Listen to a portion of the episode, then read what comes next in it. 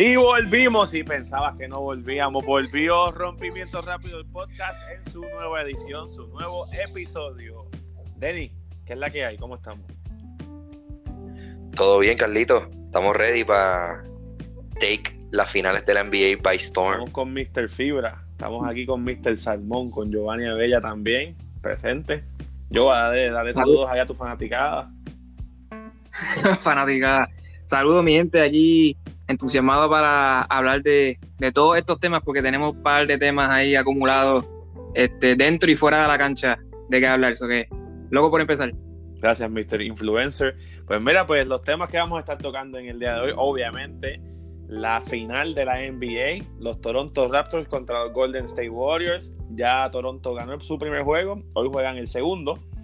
Entonces vamos a estar hablando sobre todo lo que implica, qué sé yo, el performance de Kawhi Leonard, si le hace falta o no Durant. Y hablando de Durant, eh, los Golden State Warriors, si ganaran esta serie sin Durant, ¿qué significa esto para el free agency de Durant? ¿Se, irá? ¿Se quedará? No sé.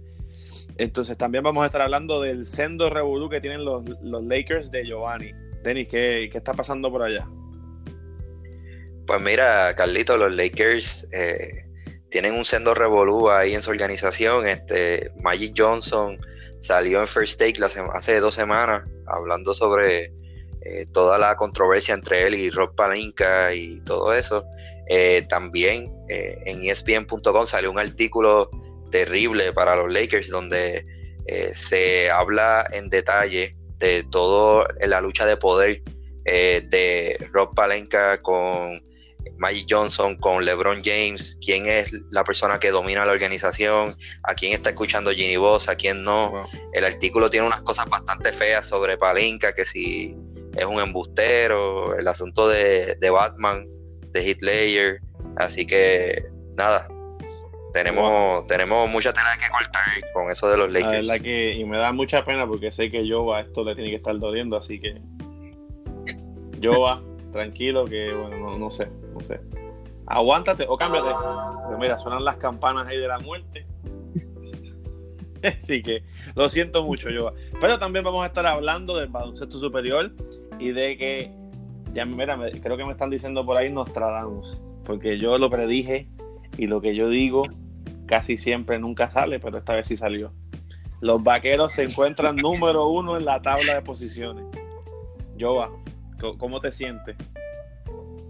Pues, hermano, de verdad que imagínate, Born and Race, Bayamón, este, súper feliz por, el desempeño del equipo, siete juegos consecutivos.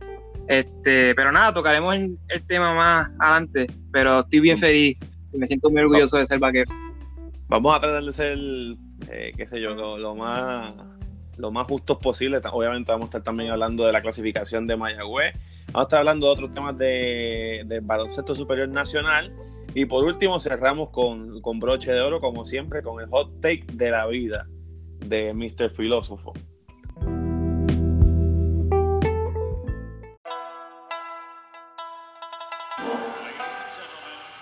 Yo,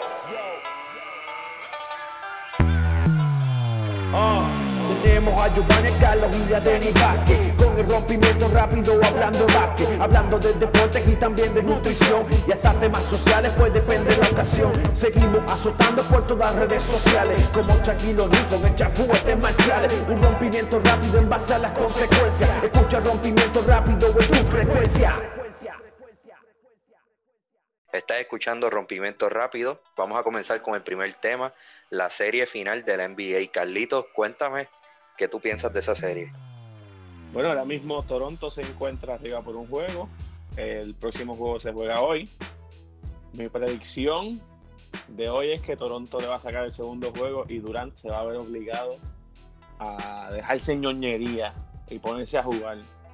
Porque. ¿Cómo te gusta el drama? Me encanta el drama. Jova, ¿qué tú crees? ¿Qué está pasando ahí?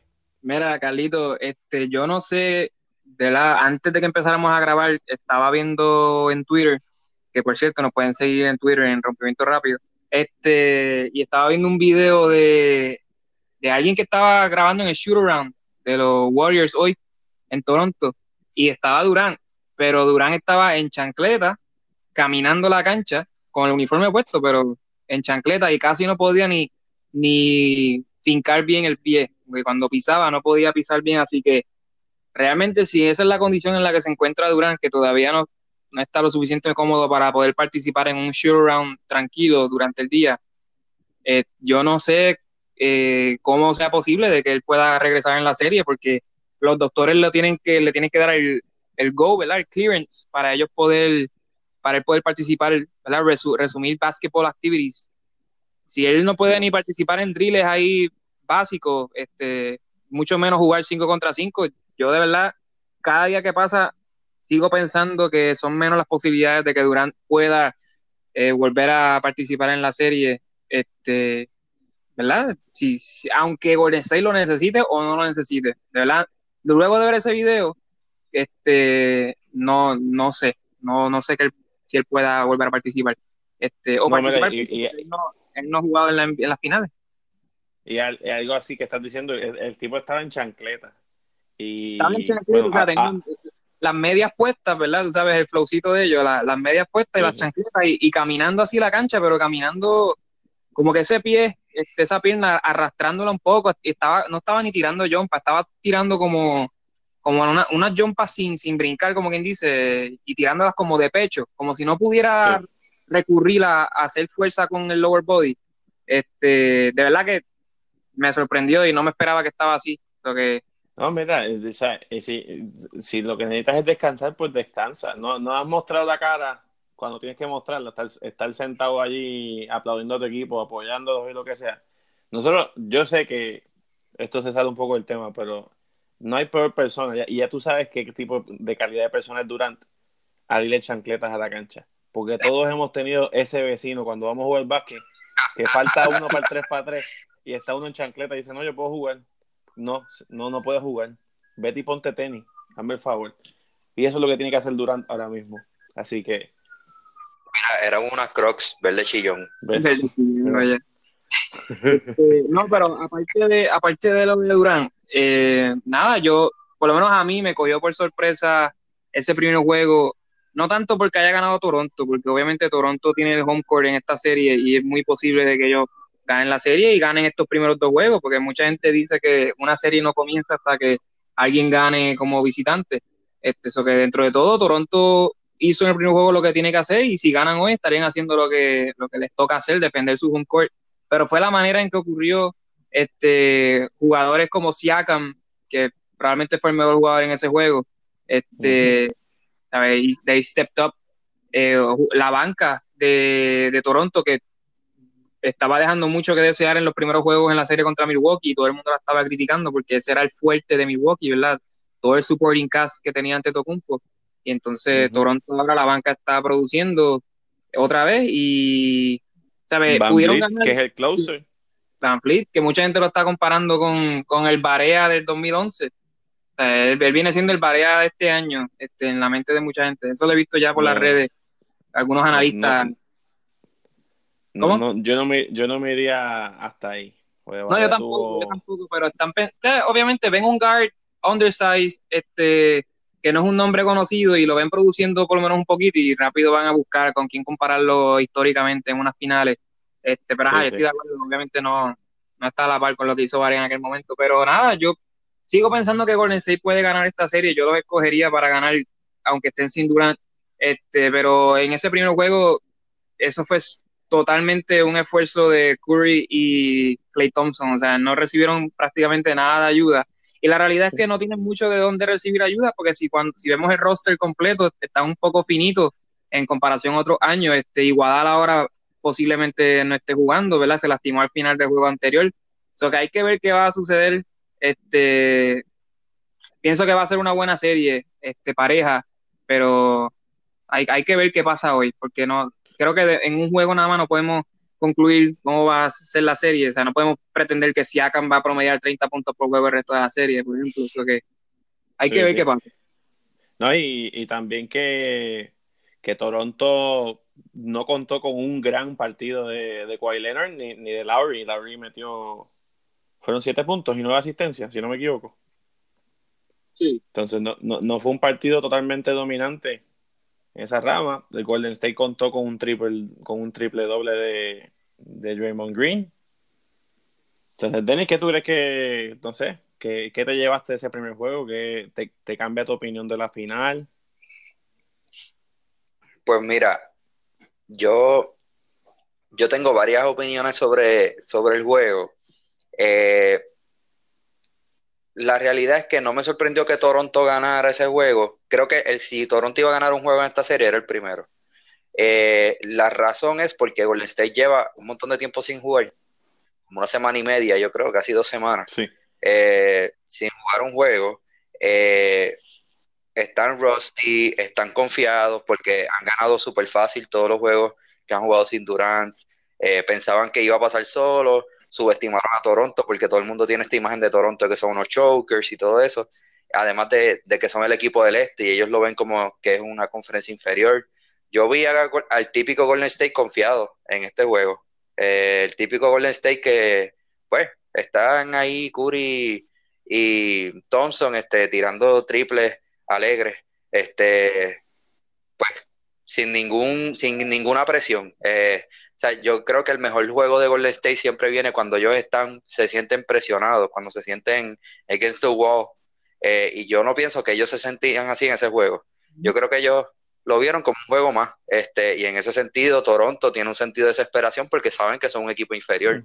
O sea, que ellos vienen con desesperados a tratar de robarse un juego. Y Golden State venía en la cómoda a tirar triples a ver si se meten.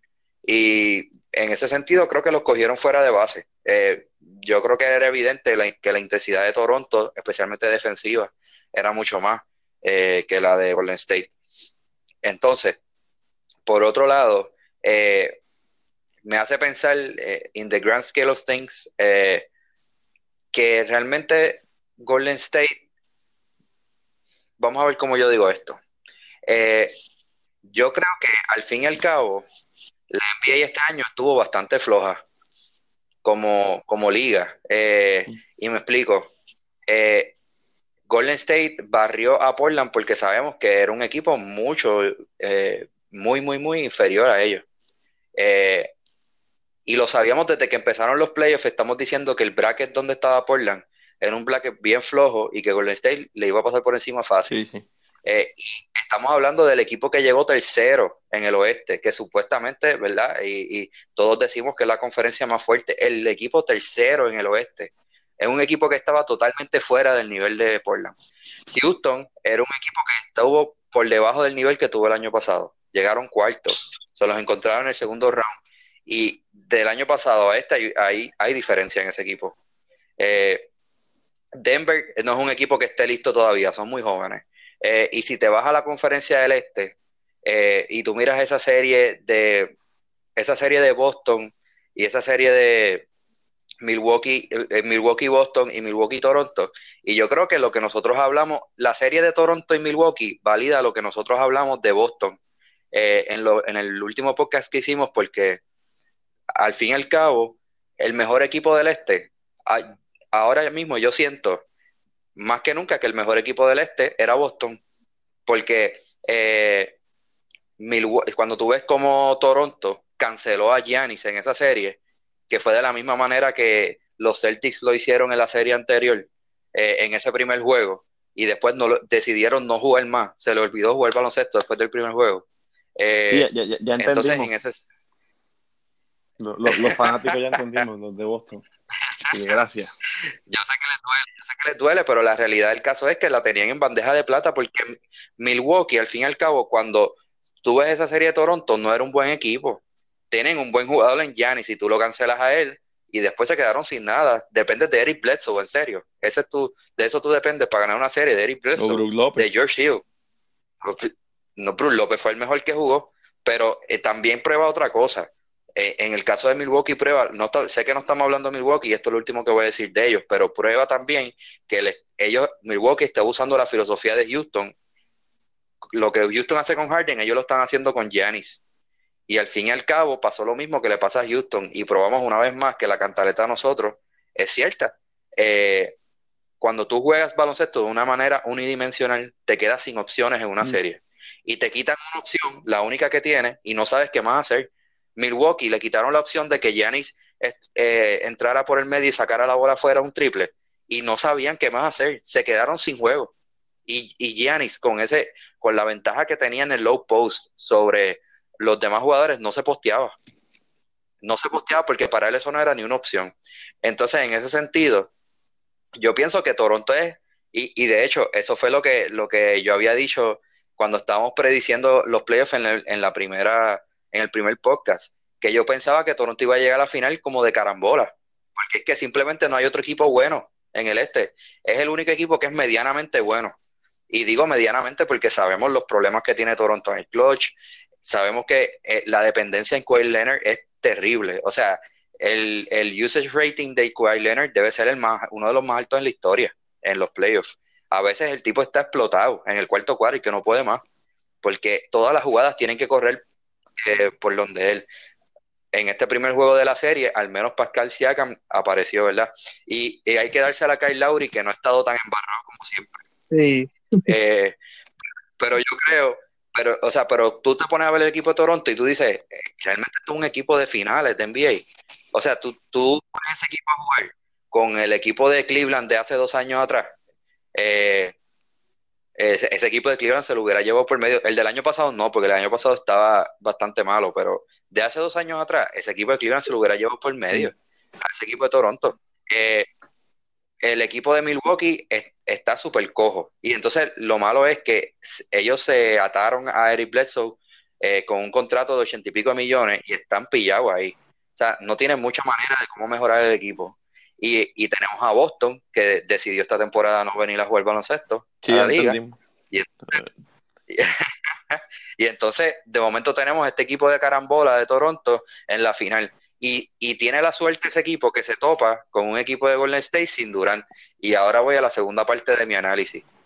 Yo eh, me mantuve bastante consistente eh, en decir que cuando estaba todo el hype de los Warriors barriendo a los, a los, a los Blazers, de que uno no se podía dejar llevar por eso, porque la realidad es que los Warriors buscaron a Durant porque ellos mismos sabían que él les hacía falta para ganar un para ganar el campeonato de nuevo, porque sabían que ese estilo de juego que ellos utilizan es demasiado risky, es demasiado arriesgado como para depender de él por muchas series. Ellos tienen la capacidad de calentarse y ganar una serie, quizás dos, pero estar todos unos playoffs así de calientes de la línea de tres no es tan fácil.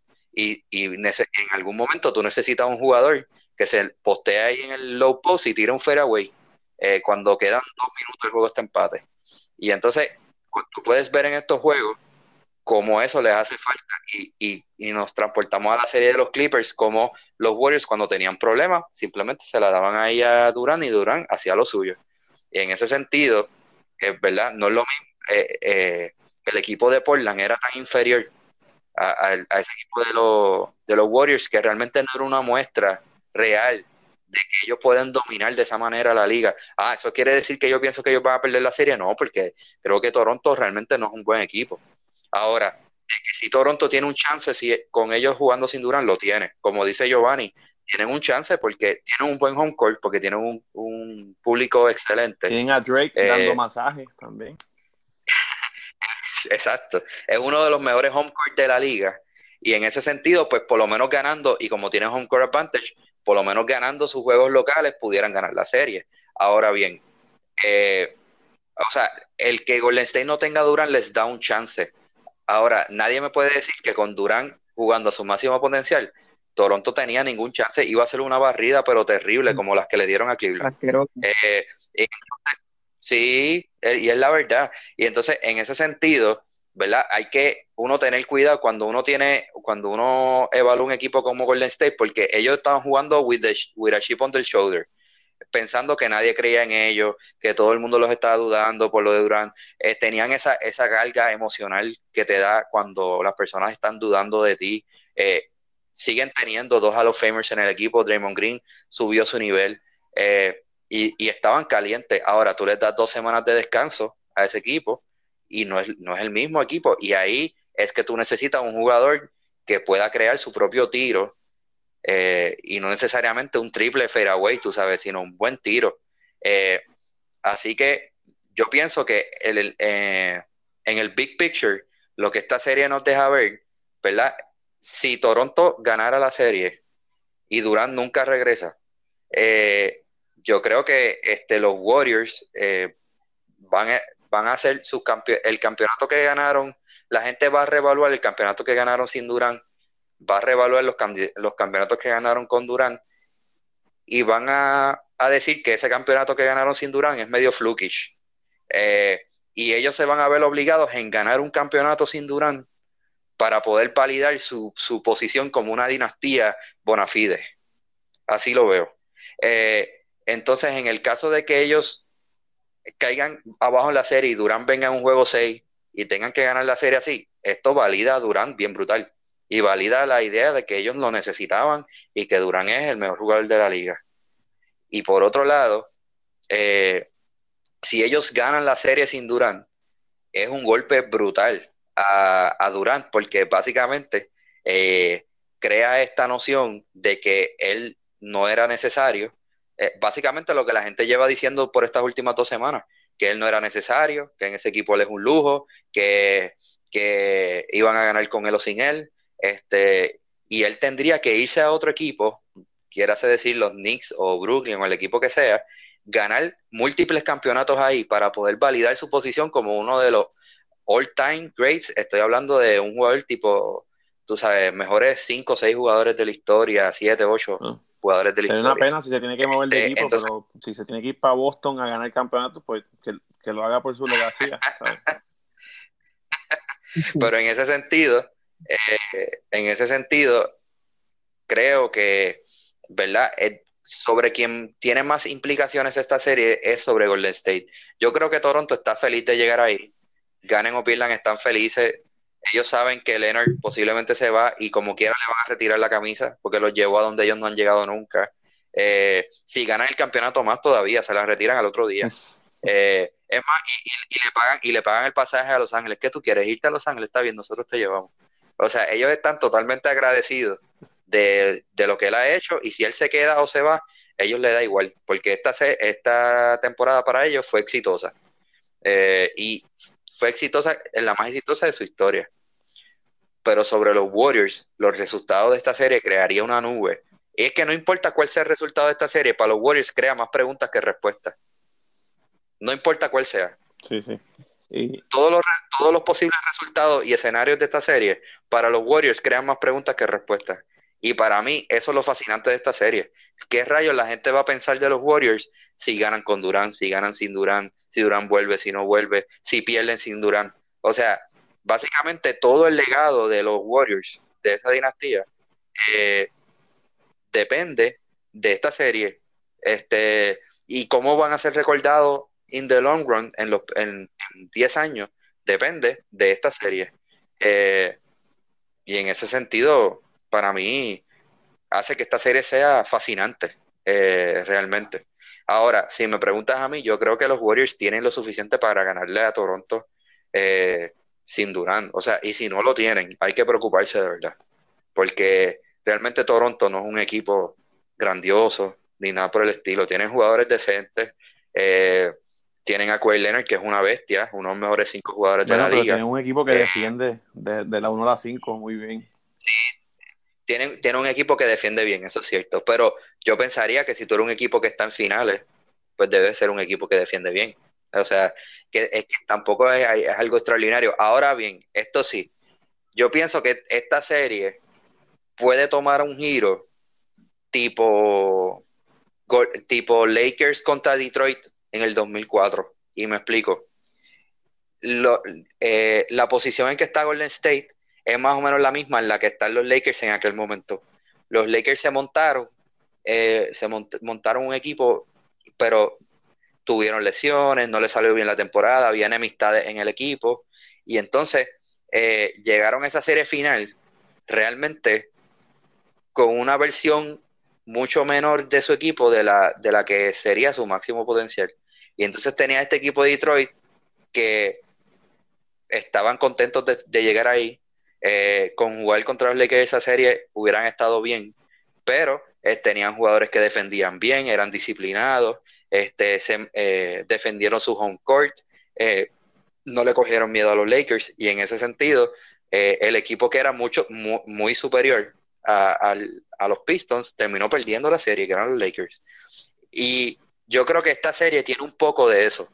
No estoy diciendo que Golden State vaya a perder, pero tiene un poco de eso y Toronto tiene un poco de los Pistons del 2004. Yo pienso que este segundo juego eh, a diferencia de que, qué sé yo, que, Golden State gane sus dos juegos en casa y después gane el, que le sigue en Toronto, pues yo pienso que este segundo juego tiene muchísima importancia, más por lo menos de, de, parte de los Warriors, porque ellos no se pueden dejar vencer dos juegos seguidos y verse en la obligación de traer a Durant, que como dice Jova, está en chancleta y no puede ni caminar. Entonces, está un poco complicado. Entonces, a, me quisiera traer a la mesa la siguiente pregunta. Jova, ¿tú crees que Durant se va o se queda? O sea, por todo, todo esto que está pasando, o, se quedaría, depende de qué.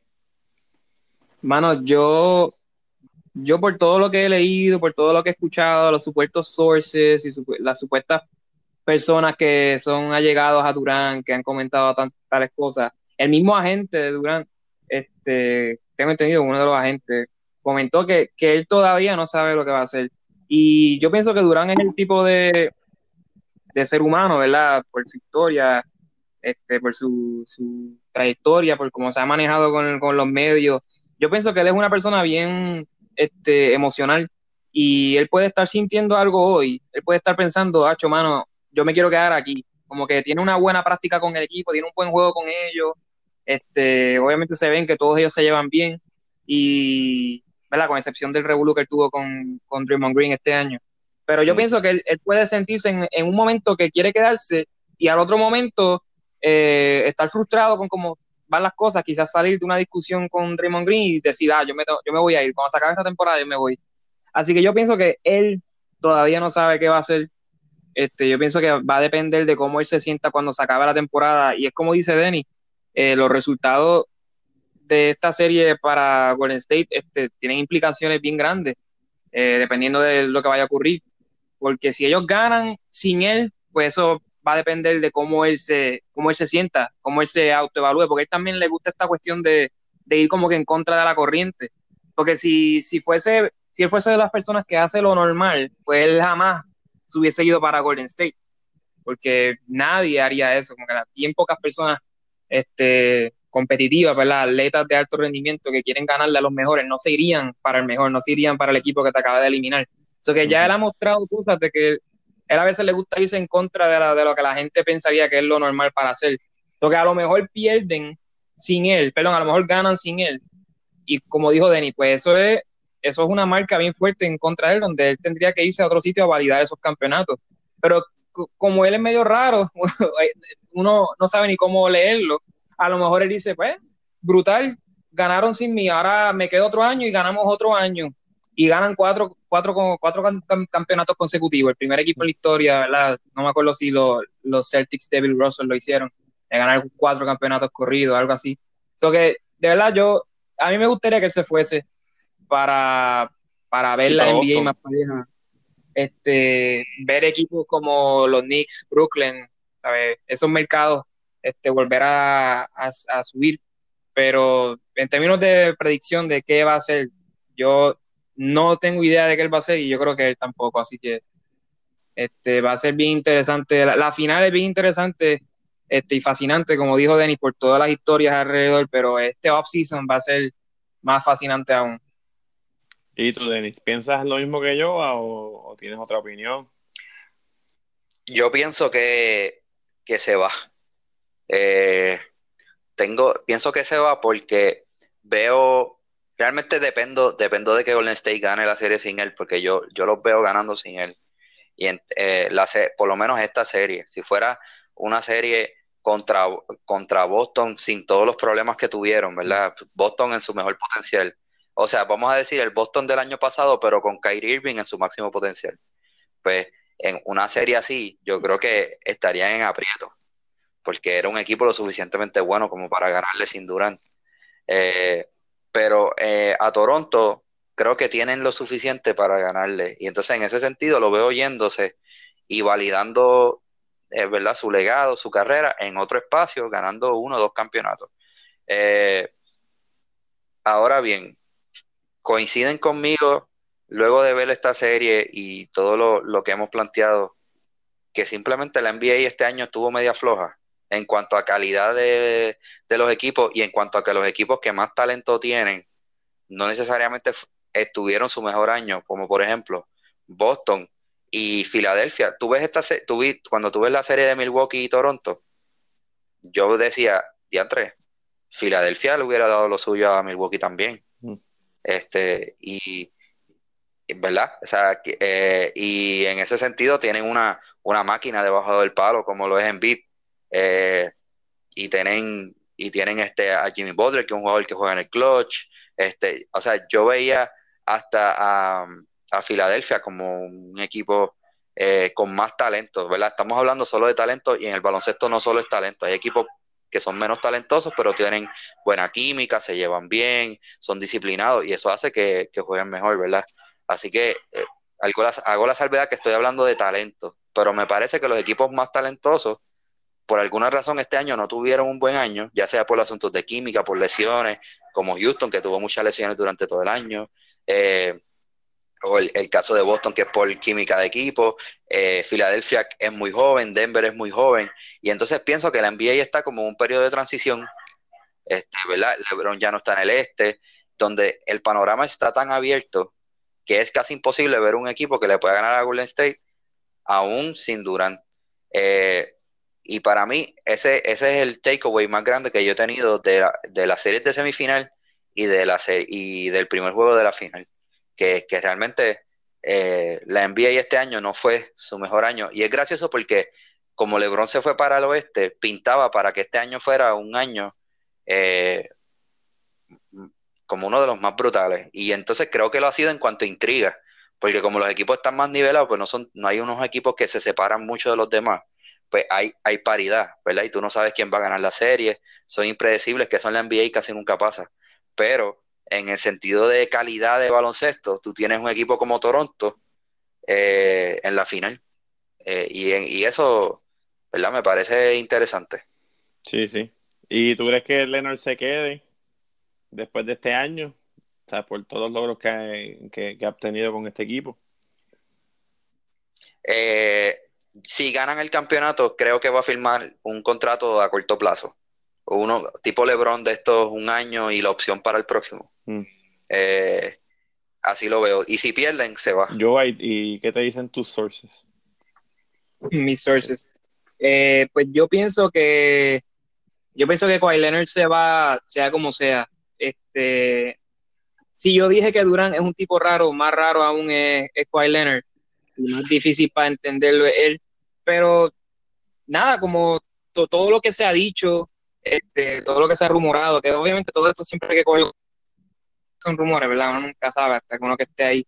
Este, pero siento que, que él le interesa mucho irse a Los Ángeles. Yo no sé si es que su, ¿verdad? Yo sé que él es, de California, pero yo no sé si es que él tiene algo, mucha familia ahí con la que él quiere estar bien cerca de ellos o, algo así, pero desde el año pasado, desde el con los Spurs, se escuchaba tanto el, la narrativa de que él quería estar en Los Ángeles y era algo que se decía con, mucha fuerza, con, mucho momentum. Yo pienso que ahora cuando por fin tenga la oportunidad de tomar una decisión por sí propio, ¿verdad? Que no depende de a dónde lo vayan a cambiar, yo pienso que se va a ir a Los Ángeles este, y no a los Lakers. Yo pensaría que sería a los Clippers. Este, ¿verdad? Hay que ver si él va a simplemente darle oportunidad a, a por lo menos tener reuniones con otro equipo a la hora de llegar a la agencia libre, porque si tan pronto se acaba la temporada y llega el día para hacer para firmar los agentes libres y rápido decide firmar con Toronto, pues, pues, pues está bien. Pero si él, si él se da la oportunidad de, tener reuniones con alguno de los equipos que lo quieren firmar y tiene, la oportunidad de tener una reunión con los clubes, yo pienso que él lo firmaría ahí. Yo pienso que lo que ellos tienen, la estructura del equipo que tienen actualmente la presencia de Jerry West en la franquicia, Doc Rivers, yo creo que eso sería algo bien difícil para él decir que no. Pero vuelvo y repito, si pienso que Durant es un tipo raro, que es un poco impredecible en términos de qué va a hacer y qué no va a hacer, pienso que Kawhi Leonard es es más impredecible aún. Pero todo puede cambiar porque mira lo que e, era es casi lo mismo que estaba pasando con Paul George. Todo el mundo pensaba que era seguro que Paul George iba a ir para Los Ángeles, específicamente para los Lakers cuando se acabara la temporada de Oklahoma City. Pero le gustó tanto, ese equipo se arriesgó a la hora de, adquirirlo en un trade sabiendo que lo pueden perder por nada al final de la temporada y, y les salió la jugada entre comillas porque se firmó, ahí, pero no han tenido éxito hasta el momento. Este, eso que nada, en fin, al fin y al cabo diría que, que él se va sea como sea. Este, porque, pero nunca había, no había considerado la posibilidad que dijo Denis de firmar un contrato a corto plazo y mantener algo de flexibilidad en su futuro. Mm. Este, porque yo pienso que Kawhi no es el tipo de persona que le importa tanto el dinero. Porque si fuese el dinero lo que le importa, él firma ahora mismo en ese equipo porque es el equipo que, más le puede ofrecer, más dinero le puede ofrecer. Este, que nada, yo pienso que sea la decisión que él sea que él vaya a tomar, no va a depender tanto del dinero, va a ser más de él personalmente como se sienta.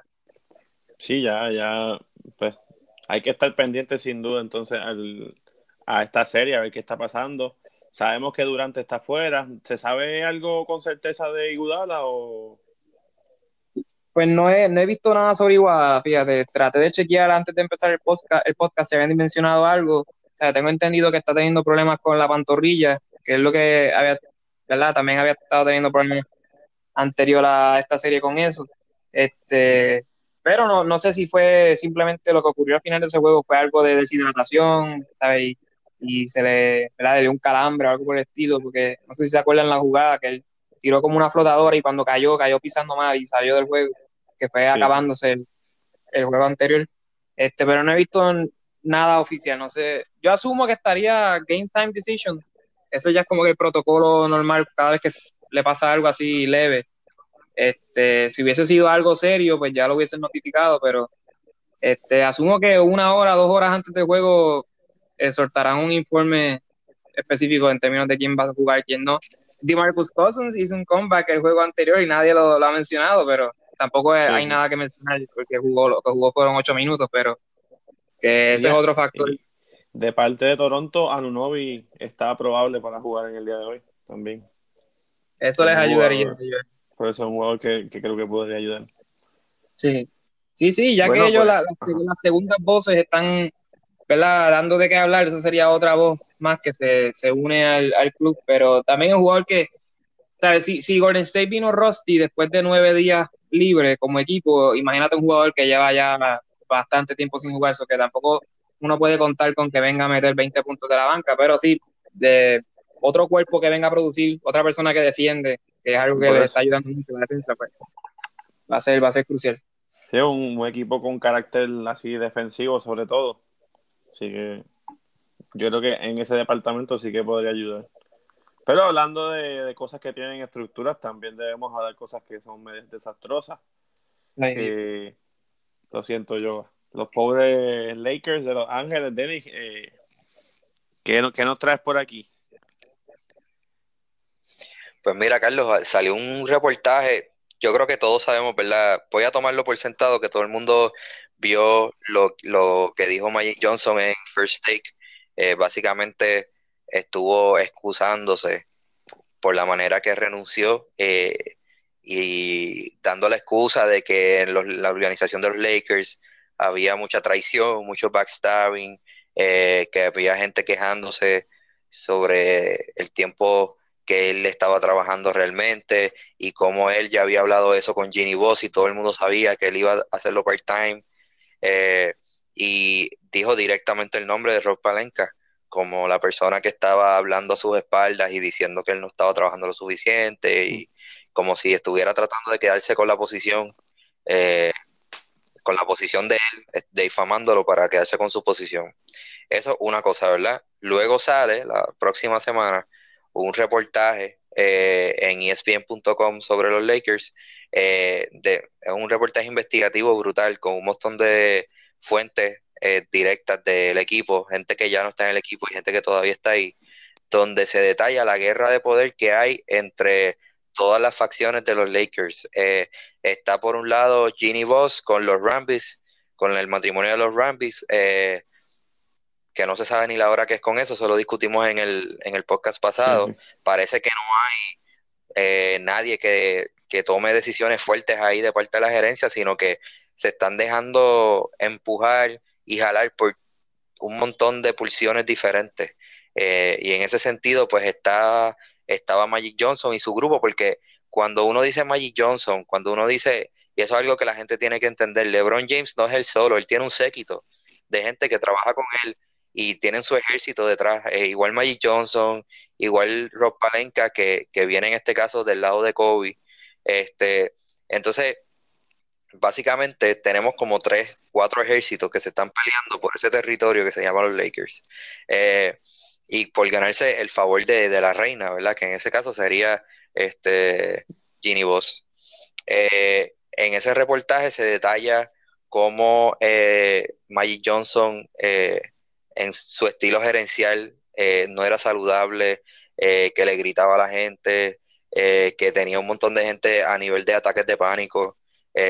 por la manera en que maltrataba a sus empleados, cómo él cometía errores y después se los achacaba a sus empleados, eh, la arrogancia con la que trabajaba. Por otro lado, el, eh, detalla también cómo Rob Palenka trataba de serrucharle el palo a, Magic Johnson, hablando cosas de él y diciendo que no trabajaba lo suficiente, pero también con un estilo eh, súper poco saludable y poco profesional gerencial y despidiendo gente sin sentido.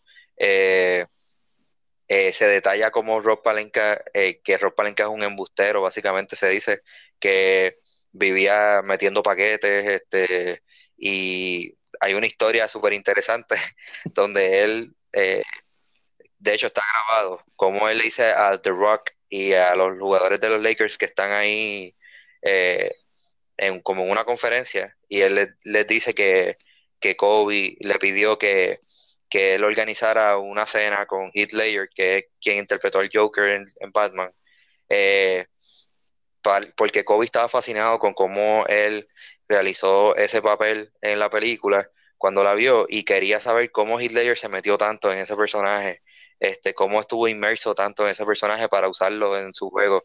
Y al fin y al cabo eh, surge que eh, Heath Ledger se había muerto seis meses antes de que supuestamente del día que COVID supuestamente tuvo esa cena con él. Eh, y a menos que Kobe haya tenido una cena con un fantasma, pues haya jugado Ouija. Es un, es un embuste brutal. Entonces, eh, por otro lado, se detalla del lado de LeBron James, que fue algo que hablamos en el podcast pasado, porque yo entiendo el asunto de la guerra de poder de los Lakers y el Revolú, pero si a ese Revolú tú le sumas el revolú en sí mismo, que es LeBron James, donde quiera que va. Y siempre ha sido así. Olvídate que tienes el, caos total, porque, y, y de hecho, eh, no es LeBron James, es porque es LeBron James y su séquito, ¿verdad? Y entonces tienes a, Rich Paul y a Maverick Carter, eh, básicamente taking over, apoderándose del equipo, se metían en las oficinas gerenciales, eh, decidían qué jugadores sí, qué jugadores no los Lakers debían tener, estuvieron eh, haciendo campaña toda la temporada para que votaran a, Luke Walton, fueron hasta donde el comisionado Adam Silver a decirle que tenía que hacer algo con que Walton fuera el dirigente de los Lakers, que eso había que sacarlo. O sea, eh, estamos hablando de, o sea, cuando LeBron James es un power player y donde quiera que él vaya, él va a tratar de forzar que las cosas sean como, como él las quiere. Oye, y él no es la primera estrella en la historia que hace esto, la mega estrella eh, en el deporte pasa esto siempre con ellos. O sea, si tú eres los Lakers, tú tenías que saber que eso venía con el paquete de traer a, LeBron. Eh, pero el revolú que hay está brutal porque son, es como un monstruo de cinco cabezas y todos están peleando por el mismo espacio.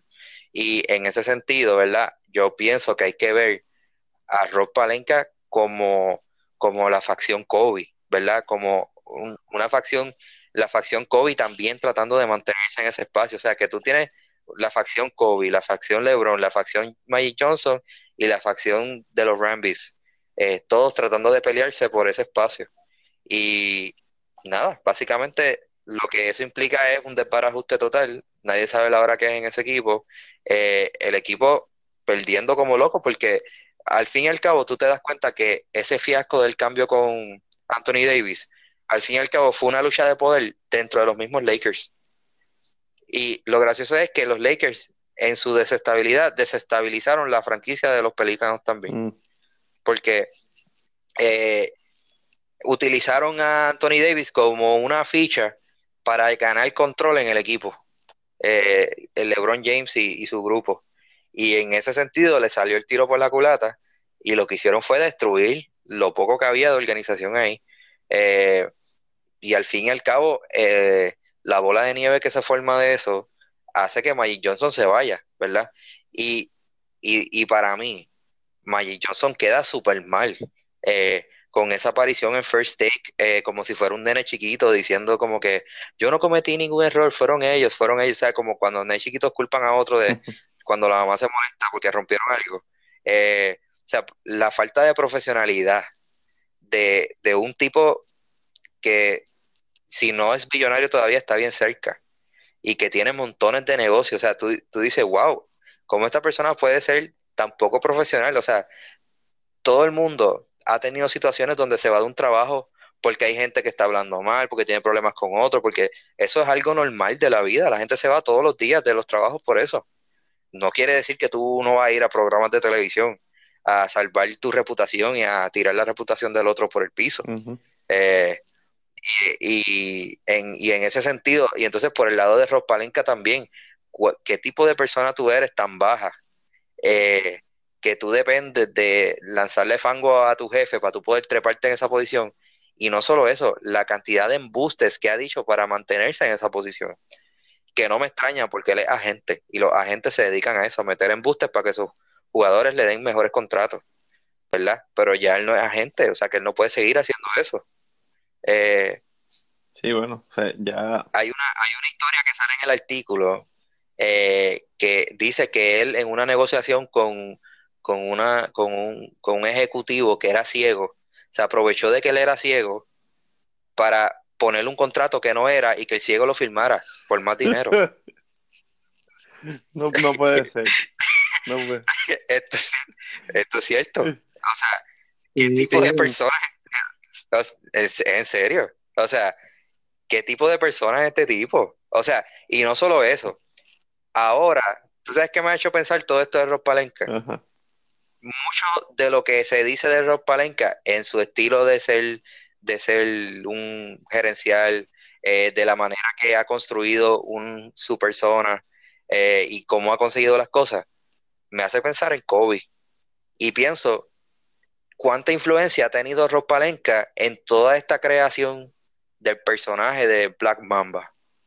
De este personaje totalmente ruthless que va a conseguir lo que quiere, no importa quién se tenga que llevar por el medio, este, que, que, que como que eh, este personaje como que, que, no respeta como que las líneas éticas, donde lo único que importa es ganar, eh, cuánta influencia en ese personaje que, ha creado Kobe a través de los años, eh, tiene Rob Palenka, ¿verdad? Que sabemos que es su agente por 18 años de carrera.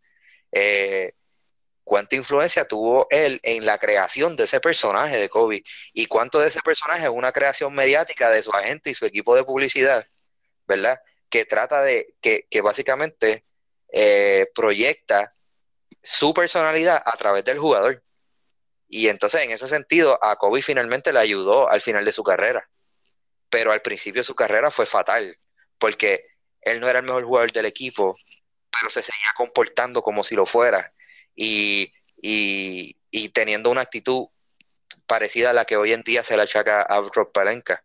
Y, es, y me pareció interesante eso eh, y me hizo pensar en, en, el asunto de los agentes y la influencia que pueden tener los agentes en los jugadores y cómo pueden crear un personaje de su jugador.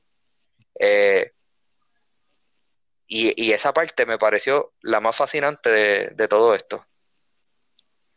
No, de verdad que ahí hay tela para cortar y bueno, lo, que sí que toda esa fanaticada de los Lakers, los que han estado protestando, yo, que está llorando en silencio ahora mismo ahí, pues eh, es la que hay, pero nada, sí, yo estoy seguro que harán como el ave Phoenix, saldrán de las cenizas y, y volarán de nuevo, pero mientras tanto... Oye, Carlos, una cosa. Ajá yo creo que no hay manera de arreglar esa franquicia manteniendo a Rob Palenka y a LeBron James en la franquicia. Yo creo que ellos tienen que empezar desde cero, mano. Porque es que, o sea, eh, comenzar esa franquicia de nuevo y darle restart a todo con LeBron James ahí implica que tú tienes que chuparte a Rich Paul y a Maverick Carter corriéndote la franquicia por tres años más. Y por otro lado, eh, y sabemos todo el reguero que eso implica que Cleveland todavía está pagando las consecuencias. Eh, yo, no sabía ni que jugaron este como, año. Mira, el equipo tiene como 10 empleados que son amigos de, de LeBron. O sea, es que así no se, así no se puede. Sí. Yo va, eh, Tienes que contratarlo a él a todo séquito. Y entonces, eh, para completar, que esto también, eh, con esto le abro una pregunta a Giovanni. También tienes a Rob Palenka, que ha quedado mal con los embustes que ha dicho. ¿Y cómo quedas tú como dueño si tú mantienes a un tipo en tu equipo? Ah, eh, otra cosa. Él dijo que él iba a draftear un jugador de Villanova y no lo drafteó y dijo que Josh Hart, que, que jugó en Villanova, que Josh Hart lo le dijo que ese jugador era un carne puerco y que, y que no lo drafteara. Y que por eso no lo drafteó. Y Josh Hart lo desmintió. O sea, esto es un tipo que ha mentido constantemente en su trabajo y ha involucrado a otras personas en el embuste. Y a, a llegar al punto de no draftear un jugador que es tu, di- tu trabajo como general manager pero de un lo- equipo. los está difamando. Poniendo palabras en su boca. y en ese sentido, ¿cómo tú puedes mantener y cómo te ves tú como dueño manteniendo un, un tipo así en tu organización? Así que para mí, yo, Magic Johnson hizo un favor en irse, ya. Le hizo un favor a la humanidad que no está siendo un incompetente en los Lakers. Eh, Rob Palenka, eh, creo que habría que despedirlo y yo cambiaría a LeBron James y, con, y contra... Ah, otra cosa, piensa en el reguero que ellos hicieron con la posición de dirigente, donde contrataron a un dirigente para demostrar que ellos tenían el control, pero al mismo tiempo le contrataron a LeBron el dirigente que él quería de asistente. O sea que tienes una situación como la de Blatt y Tyron Lue de nuevo. Es que es un desastre total. O sea, tienes a Jason Kidd, que es el dirigente real, el que LeBron quiere, lo contrataste como quiera, y tienes un monigote que se sienta ahí eh, a ser que dirige solamente para probar que tú no eres un monigote de LeBron y que tú pusiste el dirigente que tú querías y no el que él quiso. O sea, ¿qué clase de revolú es ese, hermano? Eh, y me gustaría saber la opinión de Yoba sobre todo esto. Pues nada, mano, este, obviamente es, mucho, es mucha, es mucha tela, es mucha tela la que hay que cortar, pero yo voy a, cortar ciertos puntitos nada más, porque si lo, toco completo, estamos tres horas aquí. Pero yo estoy de acuerdo, para mí lo principal sería despedir a Rob Pelinka. O sea, no es solamente todo lo que ya él ha hecho, sino que es todo lo que te va a afectar para seguir, porque, ¿sabes? Toda todos los agentes libres, ya que los Lakers no están, claramente no están en el, en el mood de desarrollar los jóvenes que tienen en el equipo, y lo que quieren es firmar a agentes libres y, ¿sabes? Dar un palo en uno de los próximos tres años de LeBron en el equipo. Este, yo como agente libre, ¿cómo yo voy a, a confiar en, en Rob Pelinka a la hora de que él venga a hablarme de, a de venderme el equipo, ¿verdad? A tratar de venderme la idea de pertenecer al equipo. Yo como agente, este, reuniéndome con ellos y negociando, yo no voy a querer que mi cliente esté ahí. Este, y más aún, porque se comenta mucho sobre el, disgusto que hay en los círculos de la NBA, de los agentes, con Rob Pelinka antes de que llegara en este puesto. Ya, ya él había, como dicen, este, burned bridges. Sea, ya él tenía de- demasiado muchos problemas eh, personales y, de negocio eh, a, lo largo de su carrera como agente por todo este revuelo que él había. O sea, ya, él, él había dejado un, un mal gusto este, en, en su reputación. Se escuchaba el nombre de él y ya todo el mundo pensaba en algo negativo. O sea, tú no vas a querer negociar con una persona que no te cae bien, con quien ya te ha quedado mal, que ya tiene una reputación mala, que le ha quedado mal a socios tuyos. Así que yo pienso Con que... una lo- persona que es cañón ciego. Exacto. Eh, Sí, cualquier otra persona eh, considerada, Ay, yo sé. cualquier otra persona considerada le, le pondría el contrato en braille, por lo menos, para que lo... no, no, o sea, tú, tú haces una lista de todas las cosas por las cuales Rob Pelinka se, se conoce y probablemente no vas a llegar a una cosa positiva como después, como al, final de la página, en la, en la cosa número 30. ¿Sabes? Tiene por lo menos 29 cosas antes de la primera positiva que tú puedes enumerar y mencionar sobre las primeras cosas que te vienen a la mente cuando tú piensas de Rob y todas son negativas. Así que para mí es imposible no solamente que lo mantengas en el equipo, sino que al, al Magic Johnson renunciar, tú has elevado el poder que tiene Rob en el equipo, porque él era agente libre, agente, perdón, gerente, gerente general, y ahora han decidido no contratar a nadie oficialmente como presidente, que era el puesto que tenía Magic Johnson. So que por default todo el mundo está asumiendo que ahora Rob Pelinka tiene el poder de un presidente y de un general manager. O sea, le están dando más poder a una persona que, lo que sigue es haciendo errores este, donde sea que pisa. Este, eso que yo, primordial para mí es salir de él, salir de él y, o sea, si, vayan, si van a salir de LeBron o no, pues eso es otro revolú, eso yo lo haría después. Yo trataría de, de bregar con estabilizar lo administrativo primero, porque Ginny Boss o, el Boss Family, ¿verdad? Siempre, Ellos no se han distinguido por ser unos brillantes de baloncesto, con excepción de, Jerry Boss, el, ¿verdad? En paz descanse, Dr. Boss, que todo el mundo sabe el, historial que él tiene como, como dueño, pero siempre los bosses habían tenido por lo menos una mente este, adiestrada en el baloncesto de la mano de ellos que los pudiera ayudar. Por ejemplo, cuando tenían a Jerry West, cuando tenían a Mitch Kupchak, que mucha gente lo criticó al final de su carrera con los Lakers, pero en general siempre eran personas que sabían cuáles negociaciones hacer, cuáles movidas hacer, cuándo hacerlas. Este, ahora mismo no hay nadie que, que tú puedes decir, esto es un purista de baloncesto, esta persona sabe lo que hace, que esté de la mano del dueño. Nadie, absolutamente nadie. Hablan de Kurt Rambis, pero mira, lo único que, se sabe de Kurt Rambis es su récord negativo cuando fue dirigente. Este, y, y, los videos que se ven cogiendo cantazos cuando jugaba con los Lakers antes, con los Putis. no, no hay nada que me puedan decir, ah, Kurt Rambis es una mente brillante de baloncesto. Y él y la esposa son los, los que más están asesorando a Ginny Boss. Lo que despedir a Rob Pelinka, tratar de contratar a alguien que, tenga algún tipo de experiencia administrativa y con una buena mente de baloncesto. Que hay otro rumor de que supuestamente Pat Riley hubiese estado dispuesto a reunirse con los Lakers si ellos lo llamaban. Sabe que, eso fue uno de los rumores que se, comentó al principio cuando Magic Johnson renunció, como que, ah, ¿qué otros presidentes uno puede poner ahí que, que puedan hacer un buen, una buena labor? Y mencionaron a Pat Riley, pero mucha gente dijo, no, por Dios, Pat Riley no va a irse de Miami, pero luego salieron otros rumores de que hay personas allegadas a él que dijeron que si los Lakers lo hubiesen hecho un acercamiento, él por lo menos se hubiese reunido con ellos, porque aparentemente él tiene intenciones de terminar su carrera, este, le gustaría terminar su carrera en Los Ángeles o, más en esa área donde él realmente se, se dio a conocer, donde comenzó su legado como en el baloncesto. Y entonces los Lakers ni, le hicieron el acercamiento a él, o sea, ni, ni, lo intentaron. Este, ¿sabes?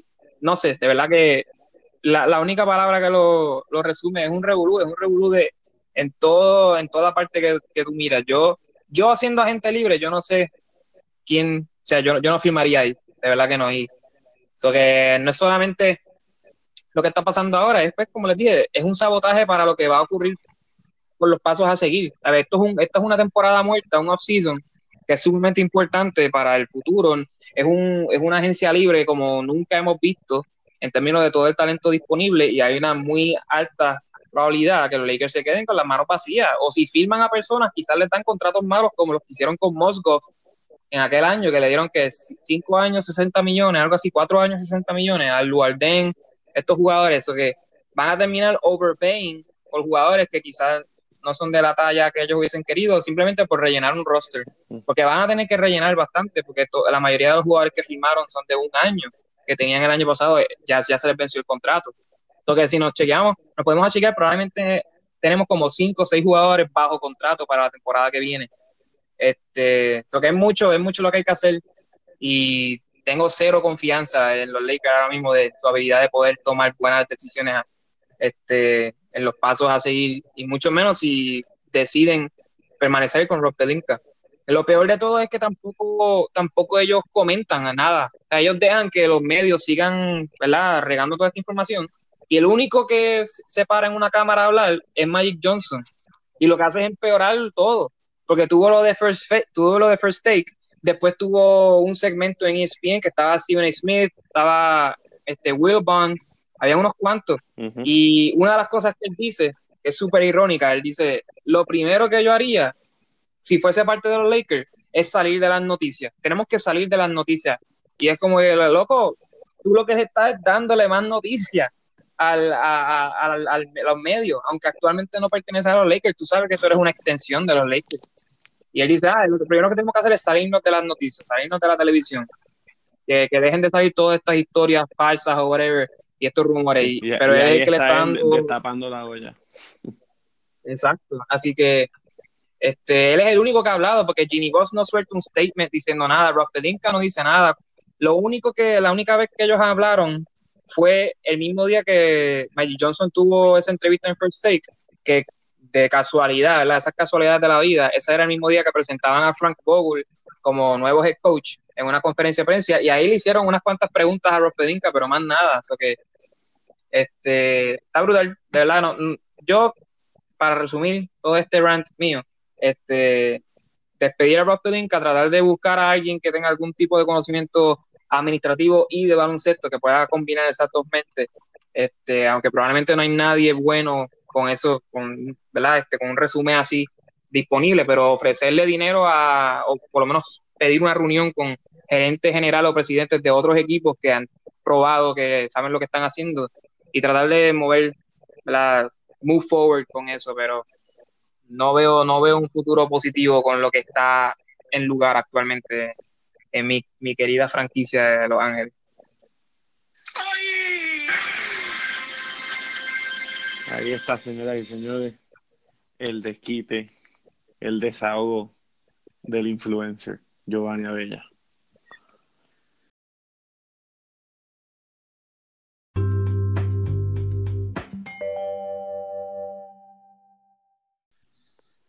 Estás escuchando Rompimiento Rápido, el podcast, luego de la pausa, pero antes de continuar con el Baloncesto Superior Nacional, tenemos a Denis con un breve informe de la Euroliga, Denis. Pues mira, Carlitos, la semana pasada se estuvo celebrando el Final Four de la Euroliga. Los equipos participantes fueron eh, el CSK de Moscú, eh, el Anadolu Efes, eh, Real Madrid y el Fenerbahce de esos cuatro equipos, la final fue entre el EFES y el CSK de Moscú. El mejor jugador del EFES, lo conoce todo el mundo, es eh, Shane Larkin, que jugó en la NBA. Este, ha estado on and off del NBA varias veces. Él fue el mejor anotador de, del Final Four de la Euroliga, con 59 puntos entre los dos juegos. el MVP de la Euroliga fue Claiborne, eh, jugador del CSK de Moscú, refuerzo americano. Y recordamos que el CSK de Moscú fue el mejor equipo de Europa, eh, quizás durante toda la temporada junto con el Real Madrid. Eh, el Real Madrid cuenta con jugadores latinoamericanos como lo es Facundo Campazo, como lo es Gustavo Ayón. también tiene jugadores de selecciones europeas como lo es Sergio Yul.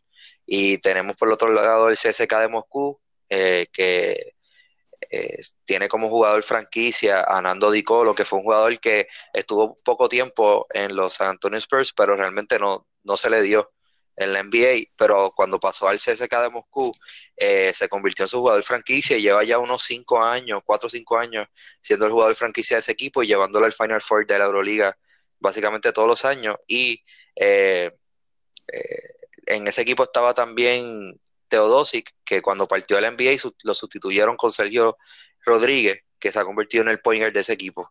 Eh, así que nada, ese fue el update de la Euroliga. Nos gustaría en el futuro hablar más sobre esta y otras ligas del mundo. Eh, y nuestro plan es hablar de todo el baloncesto, sea internacional, Estados Unidos eh, o Puerto Rico. con esto de los playoffs de la NBA se hace difícil, pero queríamos dejarle ahí un poco el update del Final Four eh, para que se mantengan conectados porque seguiremos hablando del baloncesto en todos los lados del mundo. Definitivo, así que si tienes una guerrilla en tu casa también, créenos que vamos a estar allí para analizarla. Nada, pero mira, pues muy chévere eso y me siento muy, muy bien por Shane Larkin porque fue un ex Boston Celtic y dejó el corazón en la cancha. Brad Stevens lo amaba. Así que qué bueno que le dieron una oportunidad a un equipo para que, para que probara sus quilates. Y hablando de quilates, por ahí la ciudad del chicharrón se encuentra celebrando que están primeros en la tabla de posiciones. Joa, ¿qué, qué puedes decir? Pues nada, como, como mencioné al principio de nuestra introducción, que me encontraba muy, muy feliz, por lo menos uno de mis equipos en el mundo del baloncesto está luciendo bien, ya que pues sabemos lo, de los Lakers, no, no quiero hablar de los Lakers por, lo menos por un mes más. Este, pero Bayamón, Bayamón lleva siete victorias al hilo. Este, ayer le dieron una, una pela, porque no hay otra palabra, una sacada de cancha a los Piratas de Quebradilla. Este, ahora sale eh, el refuerzo Gerardo Suero, porque se viene a integrar Cody Clark este, a los vaqueros de Bayamón, que muchas personas pues están criticando la movida porque Gerardo Suero había estado jugando muy bien y toda la cuestión, pero este, hay que ver cómo funciona. la, y la gente le gusta que, el apellido del, del, importado de refuerzo suena así como gringo, así que. Sí, sí, la, tú sabes. Pero nada, ya, él ha jugado aquí en Puerto Rico, ha jugado con, los capitanes de Arecibo y ha jugado muy bien. Este, yo confío que va a jugar bien.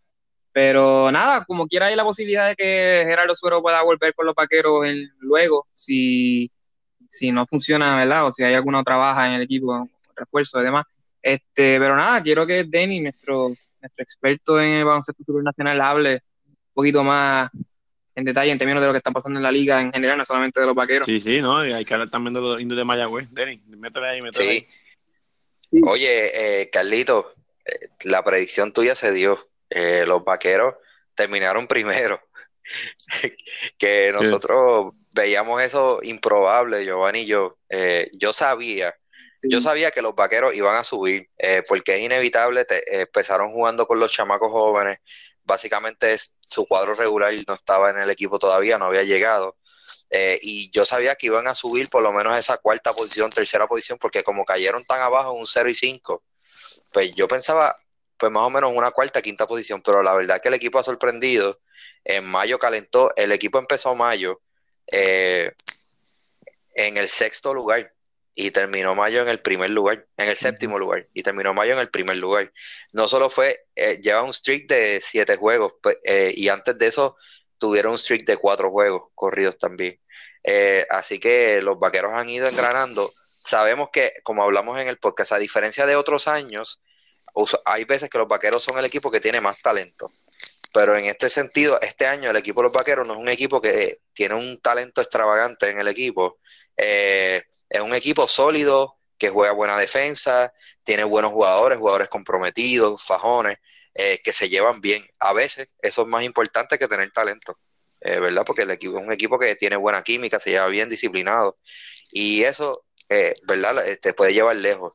Ahora bien, la pregunta, eh, al fin y al cabo, al terminar primero en la liga, eh, nuestros vaqueros, pues eso les puede ayudar a llegar a esa semifinal que nosotros eh, tuvimos de predicción para ellos, porque no se van a cruzar en el, en el segundo round. No sé, para empezar, que en el primer round de los playoffs se cruzarían con el ganador de, del empate que hay ahora mismo en el último lugar entre San Germán y, y Guayama, que son dos equipos que van en caída. O sea que eso sería una serie de primer round bastante fácil. Eh, luego en el segundo round se toparían con el equipo que llegara cuarto eh, entre la serie de 4 y 5, que básicamente será una serie entre los Leones de Ponce y quizás los Indios de Mayagüez o los Cariduros de Fajardo o algunos de esos equipos. Entonces, pues eh, la realidad es que que tendrían un bracket bastante cómodo para llegar a la semifinal.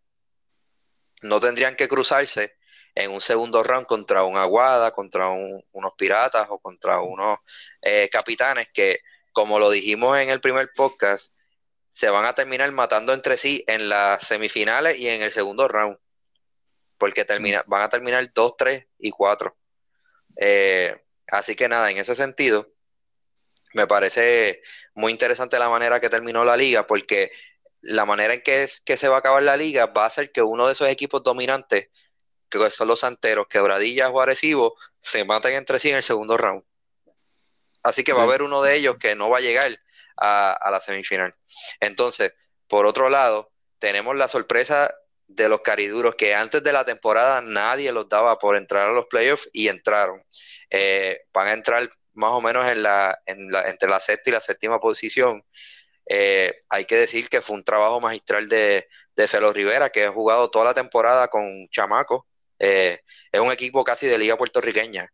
Este, y los chamacos se han fajado, creen en ellos, están tratando de demostrar que pueden jugar en esta liga, tienen un chip on the shoulder y han jugado excelente toda la temporada y la realidad es que hay que felicitarlo porque nadie puede decir que esperaba eso. Todo el mundo decía que Fajardo iba a ser el último lugar indiscutiblemente eh, y están en los playoffs. Eh, Ponce entró a los playoffs, sabemos, yo este año me parece que Ponce no ha tenido un equipo demasiado, ah, tiene un equipo bueno, ¿verdad? Porque tiene buenos jugadores, pero yo no los veo llegando lejos y es un equipo que ha estado bastante regular toda la temporada. Ha sido consistente en su mediocridad. Eh, los Leones de Ponce. entonces, en, en, otro, en otras informaciones también tenemos a, a, los indios de Mayagüez, que se la tengo que dar a Carlitos también, que la realidad es que en BCN Carlitos se votó con sus predicciones, porque lo, bueno los vaqueros terminaron primero y Mayagüez, eh, eh, Carlitos dijo que cuando entrara Flor Meléndez, Mayagüez no iba a terminar último y que iba a entrar a los playoffs. Y y, indeed, los, indios de Mayagüez, con una racha de 9 y 2 desde que está Flor Meléndez, entraron, no solo entraron a los playoffs, básicamente ellos solitos eliminaron a San Germán, que jugaron cuatro juegos contra ellos. con San Germán teniendo la ventaja. Otro equipo, otro equipo. Exacto, eh, es como si fuera otro equipo básicamente. Eh, y sabemos en la confianza que le ha dado eh, Flor Meléndez a los chamacos de ese equipo, es un equipo súper joven. Tienen un joven que jugó en el D-League que se llama Justin Reyes, que podemos ver que puede ser un buen prospecto para los panamericanos, este, para una selección B, para irlo desarrollando poco a poco tenemos, vemos como Cristian Pizarro ha ido desarrollándose en el equipo, eh, todo el mundo ha entendido su rol, Brian Conklin ha sido una bestia, eh, la realidad es que es difícil entender por qué Quebradillas lo dejó ir, aunque trajeron a Terry, que fue el MVP el año pasado, pero Conklin llevaba toda la temporada jugando a un nivel bien alto y en Mayagüez ha seguido con un nivel bien alto, eh, a cada rato hace más de, más de 14, 15 rebotes. así que Mayagüez va a ser un equipo peligroso que le puede dar un palo en el primer round de los playoffs a cualquiera. Eh, y tenemos a los alicaídos eh, Brujos de Guayama que han estado plagados de lesiones y realmente sus jugadores, eh, ellos han drafteado muchos jugadores en los últimos años que realmente no han venido a jugar a, nuestra liga. Y entonces eso les ha afectado un montón porque están jugando con, con la quizá la segunda o tercera mejor versión de su equipo. Eh, pero están en la pelea para entrar al último lugar y tenemos que decir que los Atléticos de San Germán se han caído de una manera que mm. para mí ha sido impresionante porque han jugado cuatro juegos en las últimas dos semanas contra los indios de Mayagüez y los han perdido todos. Cuatro juegos han perdido contra Mayagüez y cuatro juegos con implicaciones de playoff, porque son los dos que se están batallando por los playoffs. Perdieron los cuatro, han perdido los cuatro juegos contra Mayagüez equipo que está bastante pillado en cuanto a talento. Gary Brown, que es su mejor jugador, no está jugando este año. Eh, Isaac Sosa ha tenido una temporada magistral, pero aparte de eso estás dependiendo de veteranos como Galindo, como Larry Ayuso, que sabemos que pues ya no están en sus mejores años. Eh, me da mucha pena por David Rosario. Eh, como Giovanni Carlito saben, David Rosario fue mi dirigente en categorías infantiles fue uno de los, de los dirigentes que más me enseñó fundamentos y es un dirigente que es un maestro, eh, es un maestro de fundamentos y es un dirigente que está ahí para desarrollar jugadores jóvenes. vimos el trabajo que hizo en la selección de Panamá y hasta las selecciones menores de Panamá. Eh, realmente me da mucha pena porque David Rosario es uno de los mejores dirigentes que tiene este país. es una excelente persona, un ser humano brutal. Y me da pena que ha caído en situaciones tan malas en sus últimos trabajos como dirigentes. Sabemos que cayó en los indios de Mayagüez cuando estaban a punto de recesar, que realmente es un equipo que no le habían dado cariño ni habían contratado jugadores para que llegara lejos. Y ahora está en esta situación de San Germán, que también es un equipo que se hizo a última hora. Eh, es un equipo que se construyó dos semanas antes del torneo porque ni siquiera iban a jugar. Y no tienen su mejor jugador en Gary Brown. Eh, dependen demasiado de jugadores muy veteranos. Eh, y la realidad es que pienso que, David Rosario se merece más. Y, quería decirlo aquí porque eh, yo creo que he escuchado mucha gente hablando de él despectivamente por el poco éxito que ha tenido en sus últimos dos equipos, pero hay que recordar que dos equipos son esos que, que él dirigió y también recordar que David Rosario ganó campeonatos en Arecibo antes que Arecibo tuviera los trabucos que tiene hoy en día. Estamos hablando del Arecibo de Boster Figueroa, de Pachi Cruz, que son los OGs de, de, Arecibo, ¿verdad? Cuando Arecibo era un equipo guerrillero, ¿verdad? Este, él, ganó campeonatos con ellos. Y me parece que es un dirigente que necesita una oportunidad en un buen equipo, en un equipo que, que que realmente esté pretendiendo ganar un campeonato. Así que nada, ese fue mi informe de BCN. Carlito, háblame de Flor Meléndez y la, magia negra que hizo ahí en los indios. yo creo que, mira, no me acuerdo el, el nombre, de, ¿te acuerdas el jugador este que hizo la entrevista que, no podía esperar volver al equipo que lo cambió? Cristian Pizarro, Cristian pues Pizarro. yo creo que lo primero que hizo Flor Meléndez cuando llegó fue quitarse la correa y decirle, huélela, huélela así mismo como la estás oliendo, tú vuelves a decir que quieres volver al, equipo contrincante y la vas a prender sombrero. Y con eso, pues ya, ya están los resultados, ya los, probablemente usó a Cristian Pizarro de, ejemplo y mira, los resultados hablan por sí solos. Y lo que yo iba a decir... Ahí tiene, tiene a Cristian Pizarro de buen regular. Eso, eso, entonces lo que yo iba a decir es a esta, a esta gente que, que que quieren hacer predicciones y quieren tirarse opiniones locas como usualmente yo hago, dense la oportunidad que de 10 que tiren, mínimo una la vas a meter. Así que no, todo está perdido.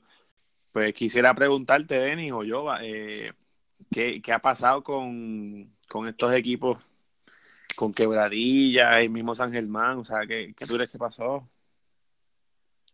Pues mira, eh, Carlitos, Quebradillas y Aguada han sido los dos mejores equipos durante toda la temporada, pero últimamente se han caído un poco y eso tiene varias razones. Ellos aseguraron su paso a los playoffs hace bastante tiempo. Eh, son equipos que tienen un roster bien generoso.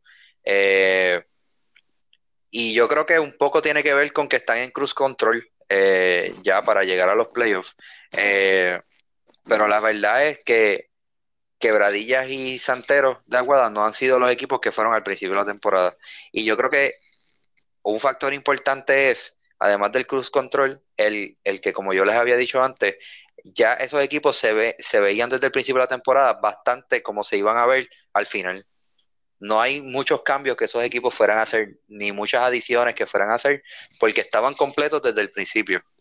Ahora, tú ves los equipos como Bayamón y Arecibo, que son equipos que vienen de menos a más porque básicamente la mayoría de su roster no estaba disponible al principio y ves cómo se desinfla un poco ese dominio que tenía Aguada y Quebradilla eh, porque todos los equipos han ido mejorando poco a poco y, el, y, el peligro que yo veía de eso en la temporada era que ellos alcanzaron su pick a mitad de temporada y de mitad de temporada hasta ahora vienen en picada. Claro, eh, Sabemos que hay equipos que tienen un switch, que lo prenden en los playoffs y por ahí siguen. Pero este, creo que es algo con lo que tienen que tener cuidado Aguada y Quebradilla, eh, que han venido un poco bajando en las últimas semanas de temporada. Eh, y yo creo que realmente con eso, esos son los dos equipos que más vale la pena analizar del PCN, porque el balance de la liga creo que está con ellos. Eh, así que con eso cerramos el tema del BCN, Carlitos, y seguimos con FIBA. Bueno, sí que nos, está llegando la información de que ya la selección por fin tiene juegos confirmados, los fogueos, ¿no? ya la selección confirmó los fogueos. Eh, se van a foguear contra eh, siete países, entre ellos Turquía, Grecia, Jordania, República Dominicana, Venezuela y China. Esos son los siete equipos contra los que va, ay, Senegal, contra los que va a foguear la selección nacional. En ese sentido, son básicamente son dos torneos cuadrangulares. Mm. Eh, en ese sentido, eh, pues son buenos fogueos. Eh, tienes una mezcla ahí de equipos europeos, africanos y latinoamericanos. Este, me gustaría realmente que hubiese más fogueos contra equipos europeos porque es el estilo de juego que nosotros no estamos acostumbrados. precisamente. No necesariamente. Sí, este, me gustaría que quizás los siete fogueos fueran contra equipos europeos, pero este, tampoco es una mala ruta de fogueo. Eh, así que nada, ahora lo que resta es ver a quién finalmente la selección se va a llevar, si se van a llevar los jugadores de NBA de descendencia boricua, si se van con jugadores eh, desarrollados, con más jugadores desarrollados en Puerto Rico, que serían los que fueron a la ventana, eh, qué va a pasar con un jugador como Holland. Básicamente esas serían las interrogantes que tenemos ahora, ¿verdad? Pero por lo menos con los fogueos estamos seteados. Eh, ¿Qué piensas, este, Joa? Este tema, sí, le voy a hacer una pregunta a Joa y, luego también la puedes contestar tú, Denis, tu opinión.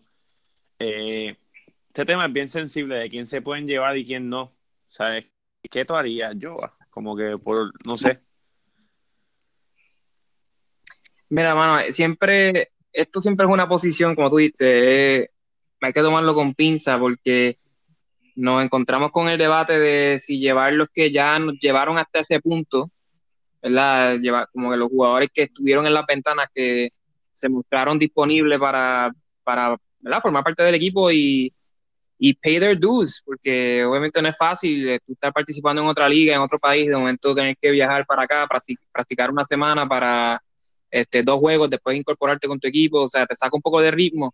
Entonces, pues, es un poco injusto, ¿verdad? La, cuestión de que estos jugadores que hayan pasado el trabajo por, para clasificar, de momento como cuatro o cinco de ellos ya ni los consideren este, en el panorama por incorporar otros jugadores y jugadores que, nunca ni han vestido la camiseta de Puerto Rico, como sería un Shabazz Napier, porque Napier hace un montón de años practicó en Puerto Rico y me acuerdo que yo estaba presente en la práctica que él estuvo este, y lo vi jugando y toda la cuestión, pero nunca vistió la, el jersey de Puerto Rico como tal en un torneo oficial. Este, eso es un proyectito que llevan años y años tratando de reclutarlo para que por fin este, represente. Y pues todo el mundo sabe el caso de que pues él dijo que estaría dispuesto por participar por Puerto Rico si, si clasifican.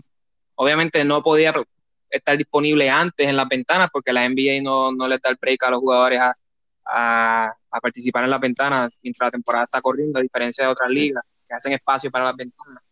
Este, nos podemos ir en un debate, este, ¿verdad? De más, más del lado de Denis, filosófico, en, sobre qué es, lo, qué es lo correcto y qué no, porque a la, hora, a la hora de la verdad muchas personas van a basar el programa de baloncesto en Puerto Rico por los resultados. Muchas, hay mucho, además de que el baloncesto es un deporte que obviamente nos llena de mucha pasión, este, nos llena de mucho orgullo. Eh, a la hora de verdad, hay muchos fanáticos casuales aquí en Puerto Rico que llenan el estadio, pero realmente no están al tanto de todas las movidas y todas las cuestiones y simplemente ven a los jugadores y ya, y no saben todo el proceso, este, no están al tanto de todo. Entonces, muchos de ellos van a, van a juzgar el programa nacional simplemente por resultados.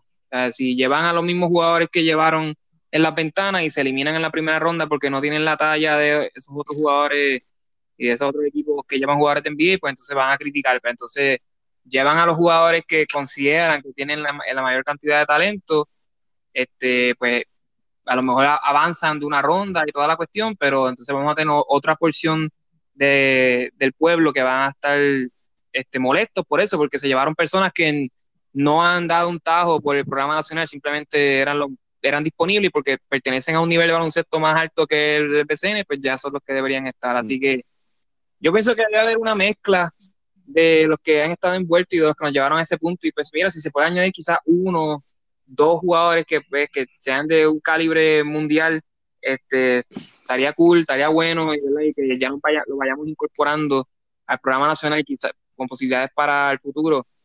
Pero va a estar, va a estar difícil. Y, ahora siguen, siguen apareciendo otros posibles jugadores en, en el panorama, como el mismo Justin Reyes. Sabe que hay muchas personas que ya están aclamando para que lo, incorporen en el mundial, sin, tan siquiera haberlo, haberlo visto en una práctica. Solamente porque está donkeando, bien brutal, porque es un jugador como un jugador poco común en Puerto Rico, porque es atlético, pues de momento ya tiene que ser sembrado. Y eso no es así. Lo que va a estar bien interesante con simplemente ver la lista oficial de quiénes van a convocar este, o quiénes, o quiénes se van a, a, presentar, porque la, convocan un montón y después aparecen 20 excusas. Lo que va a estar bien interesante. Denis, ¿y, y tú qué, qué, crees con la situación de, de roster? ¿Qué se debe hacer? Pues mira, yo evaluándolo solamente desde el punto de vista baloncelístico, eh, porque esto desde el punto de vista social y cultural tiene muchos matices y creo que es importante, eh, quizás cuando acaben los playoffs del NBA eh, y estemos hablando más de baloncesto internacional, dedicarle un tiempo, un podcast, un segmento completo a, hablar sobre los aspectos sociales y culturales que tiene la inclusión de jugadores de descendencia puertorriqueña en la selección. Creo que es un tema que vale la pena y este podcast se presta mucho para hacer ese tipo de análisis. Pero en este podcast, como es un tema terciario, creo que lo mejor que podemos hacer es evaluarlo desde el punto de vista solamente baloncelístico. Y desde ese punto de vista, yo, me, yo lo tomaría caso por caso, y me explico.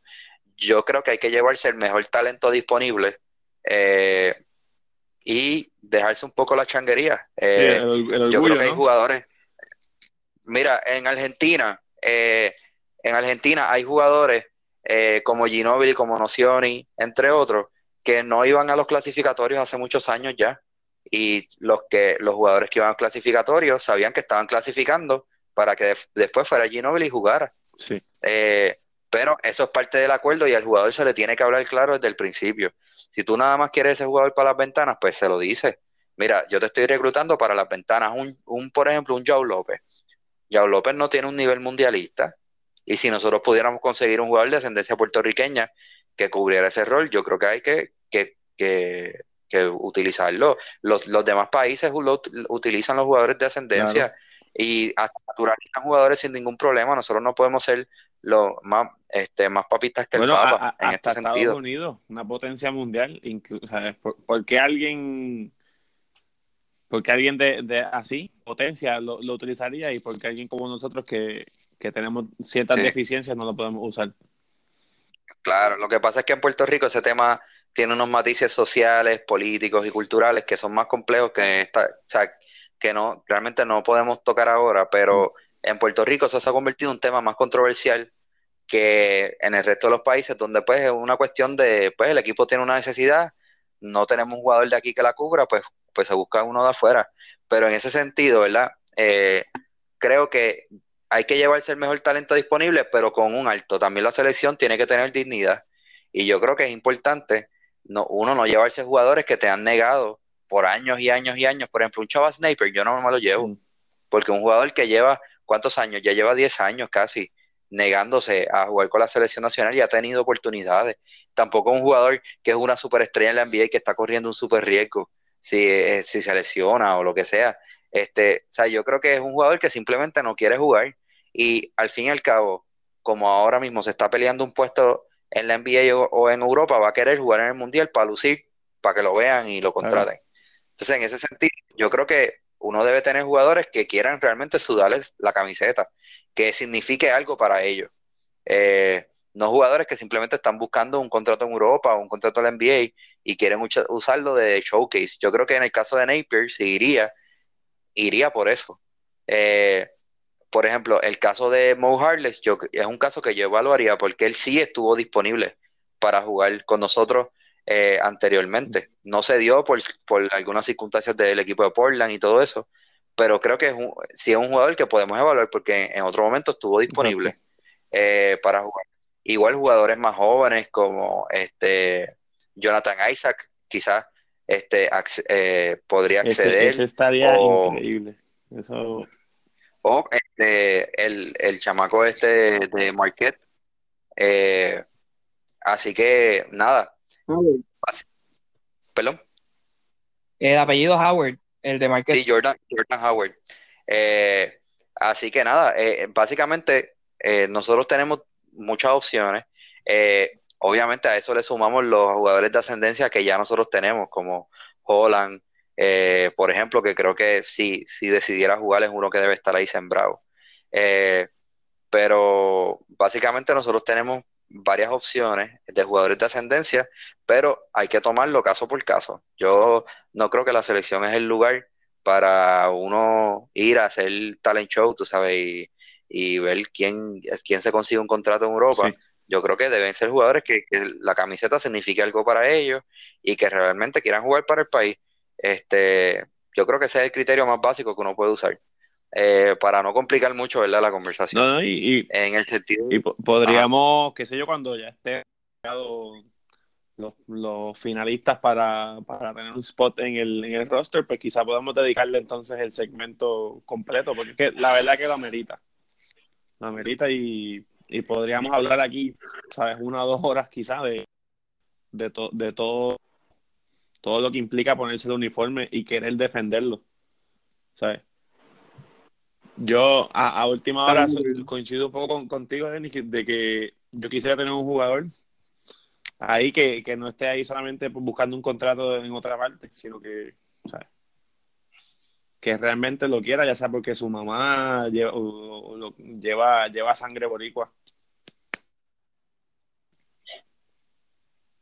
Claro, la selección de Puerto Rico históricamente ha dependido de los jugadores de ascendencia puertorriqueña. Raymond Dalmau, Rubén Rodríguez, este, Néstor Cora, por ahí para abajo, toda esa generación, eh, ¿verdad? Eh, fue la incursión de los Yorkers en el baloncesto puertorriqueño y fueron quienes crearon esta imagen de los 12 magníficos que hoy en día existe en Puerto Rico. Un equipo que era básicamente completo casi completo de, de, de jugadores York, Georgie Torres, entre otros. O sea que la realidad del caso es que, que no hay nada negativo con que un jugador de ascendencia juegue con nosotros, pero creo que debe ser un jugador que realmente tenga el interés de jugar, de jugar por, por sudar esa camiseta y porque significa algo para él. Eh, así que con eso estamos. ¿Qué tú crees, Sí, Carlito? sí, bueno, pero no podemos ir sin antes tirarnos el, el hot take de la vida. Así que, Denis, por favor, Pues No, bueno, hot take de la vida. Pues mira, Carlito, el hot take de la vida de hoy es un hot take huracanado. Yeah. Eh, sí, sí, tengo que hablar de eso. Yo sé que, que todo el mundo debe estar apestado de este tema, pero hay que hablarlo. Eh, Netflix Ah. eh, publicó o, o tiene en su en su archivos ahora mismo, ¿verdad? En su filmoteca, eh, un documental que se llama After María, que básicamente eh, documenta la vida de estas familias puertorriqueñas que per- al perder su casa en Puerto Rico, eh, FEMA les pagó un les pagó una estadía en un hotel en, en Estados Unidos por seis meses. Eh, básicamente el documental que dura media hora este, se va detrás de estas personas para ver cómo es su vida en el hotel y cómo han estado sobreviviendo y, y todo eso, ¿verdad? Mm. Eh, ok, en Puerto Rico este documental generó una controversia eh, y un, un backlash bestial. La gente está totalmente indignada eh, con el documental, eh, porque el documental, según las personas de Puerto Rico, no presenta la realidad de lo que pasó en María en Puerto Rico y las filas y toda la gente que tiene tordo y que perdió sus casas y tal, tal, tal, tal, tal. tal. Este, y que es indigno para Puerto Rico y, ¿verdad? Todo, eh, y todo el asunto de que los que salen ahí son que si unos cuponeros, que si son eh, unos pobretones, que si son yales, que si son cacos. Mm. Y yo tengo una opinión sobre eso, Carlito. Pero Para mí, antes que lo diga, yo, ¿tú viste el documental? doc- ah, dime. No, no he visto el documental. O sea, Ah. sé, sé de lo que hablan, pero no lo he visto. No, pues lo tienes que ver, lo tienes que ver. Ah, Denis, per- perdona. Ok. Yo voy a sacar del medio, eh, Carlito, la parte, la parte de cómo está hecho el documental. El documental es flojo, es una porquería. está mal hecho. Está malísimo, eh, no, va para ningún lado. No, el documental es, el documental es malo, pero no es malo por lo que la gente está diciendo en Puerto Rico. Y hay que separar una cosa de la otra. El documental, dentro, si tú lo pusieras a competir en una competencia de documentales con otros documentales, perdería, no, y lo aceptaría en la competencia porque es flojísimo, ¿verdad? Porque eh, realmente la manera que se está construido es malo, eh, la manera que está filmado, la manera que está editado, el documental es flojo. Eh, pero eso en un aspecto técnico de lo que de lo que debe ser o lo que es un buen documental. En el aspecto humano, y lo que la gente está criticando en Puerto Rico del documental, estoy totalmente en contra de la crítica que está haciendo la gente en Puerto Rico del documental, porque para empezar, como primer punto, el primer punto que voy a exponer es que no saben lo que es un documental, porque lo primero es que un documental no, porque el documental toque el tema de María, no quiere decir que tiene que ser que tiene que hablar de María como de un punto de vista noticioso de todo lo que pasó en María. Tú puedes hacer un documental, por ejemplo, si yo hago un documental de los jugadores indígenas de baloncesto en la Liga Mexicana, pues yo no estoy haciendo un documental de la Liga Mexicana, estoy haciendo un documental de los jugadores indígenas de baloncesto que juegan en esa liga. O sea que un, un jugador que no sea indígena no me puede decir, ah, pero pero es que no, no están contando, no están contando con todas las vicisitudes que yo paso como jugador de baloncesto mexicano y que no me pagan bien y ustedes solamente cubriendo a esa gente. No, porque es que el documental es de ese tema. Es de los jugadores indígenas que juegan en la Liga Mexicana. Y en este sentido, el podcast de After María es el podcast, mira yo, el, el, documental de After María es sobre los puertorriqueños que al perder su hogar están viviendo en un hotel en Estados Unidos el documental es sobre eso. El documental no es sobre el huracán María en general. Por lo tanto, cuando tú haces un documental, tú puedes escoger un tema bien amplio, como escoger un tema súper específico. Hay documentales que son de la vida de una sola persona. Eh, y eso, eso, no lo, eso no lo invalida como documental. Eso no es lo que hace que el documental sea flojo. este documental tuvo la oportunidad de ser un buen documental aunque fuera de los puertorriqueños que están en Estados Unidos, en, el hotel a raíz de María. Y entonces, por el otro lado, ¿verdad? Está la crítica del puertorriqueño bestial. Sí, e-, eso te, eso te quería decir. Eh, no, que es el puertorriqueño, o sea, el puertorriqueño que está en su casa diciendo, ah, y yo que me maté haciendo filas en el, en la gasolinera, y esos vividores que se fueron, sí, el Puerto Rico del Molusco, eh, que está indignado, ¿verdad? Porque este es, el, este es el Puerto Rico donde hay una cultura de indignación, todo nos indigna, eh, pero menos las cosas que nos deben indignar. Ah, hay una Junta de Control Fiscal, este, el colonialismo, eh, todo eso, ¿verdad? El, gobierno es corrupto, pero eso no nos indigna, vamos y votamos por los mismos. Pero este, de momento hacen un documental de, de María, que no es el que yo quiero que hagan, y olvídate, hay que hacer la revolución, casi. Están recogiendo firmas para que lo manden a quitar. Y entonces en ese sentido yo creo que este documental destapó todo lo feo, ¿verdad? Y la, la parte, la parte negativa que nos tenemos nosotros los puertorriqueños culturalmente, que es, eh, y yo creo que tiene que ver con la mentalidad del colonizado y todo eso, como nosotros no estamos siempre dispuestos a despedazarnos entre nosotros mismos, pero alabar al que viene de afuera. Y entonces en ese sentido, entonces en ese sentido, ¿verdad? Este, una eh, aquí están las personas, no, que si esos son unos cuponeros, que van a pensar los americanos de nosotros? Nosotros no somos, mira, yo escuché una persona que dijo, eh, que dijo, ese, eh, ese documental lo que presenta a los puertorriqueños es que somos, es que somos, ¿cómo es? Negros, negros, yales y pobres, y nosotros no somos así. Así, ah, nosotros no somos así. ¿Y qué somos entonces? o sea, como si nosotros fuéramos un país del primer mundo nosotros, eh, y la gente no se enteró todavía que nosotros nos, hemos, nos han vendido toda esta imagen de que estamos en el primer mundo, pero es el tercer mundo, igual que todos los países hermanos latinoamericanos. Y eh, eh, esa gente, que, esa gente que estaba en ese hotel no estaba ahí porque quisieron, estaba ahí porque perdieron sus casas. Perdieron sus casas, no tenían dónde vivir, como no tenían dónde vivir, ese programa estaba. Una pregunta, si tú hubieras perdido tu casa y te daban la oportunidad de estar en ese, en ese programa, no, no lo hubieras cogido, claro. con, con, un desespero de, así. cualquiera. Y FEMA no es un regalo, FEMA uno lo paga. O sea, eh, FEMA, eh, el, igual que el Seguro Social, son servicios que los países pagan con su, que los estados pagan con sus contribuciones y los territorios también. O sea, eh, eso que da FEMA no es una ayuda, es lo que nosotros nos toca, por lo que aportamos al sistema americano. entonces, en ese sentido, pero para mí, ese destape de ese odio de los puertorriqueños por sí mismos está terrible, porque entonces, este, o sea, las críticas al documental son porque, por, básicamente porque se dedicó a enseñar la vida de los pobres. Exacto. Porque, y, entonces nosotros queremos que la más que lo que se enseñe de nosotros sea Ricky Martin, gente blanca y rubia y de ojos azules, y que todos somos exitosos y vivimos en esto, lo, esto lo que hizo fue realmente destapar un cierto sector que, por mucho tiempo quizás no, tuvo ni voz ni voto.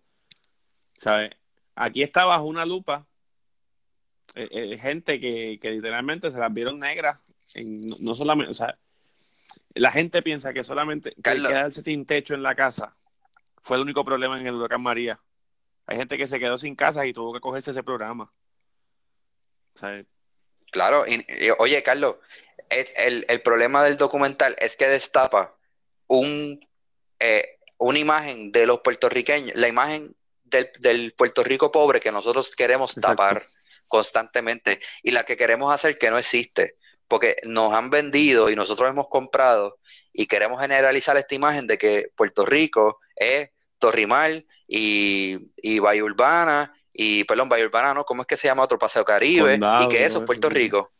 No, y que eso es Puerto Rico. Y entonces, y cuando que vengan cámaras aquí, queremos que vean eso. Este, y entonces, en otro sentido, ¿verdad?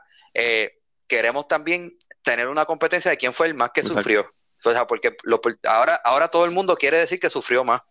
Eh, no, no, porque no vinieron a ver mi caso, que a mí se me voló la casa, que si esto y si lo otro. Mira, es que ese documental es de ese tema, de los puertorriqueños que se fueron a esos hoteles. El documental es sobre eso hay otros documentales que se dedican a, plantear la realidad de Puerto Rico en general.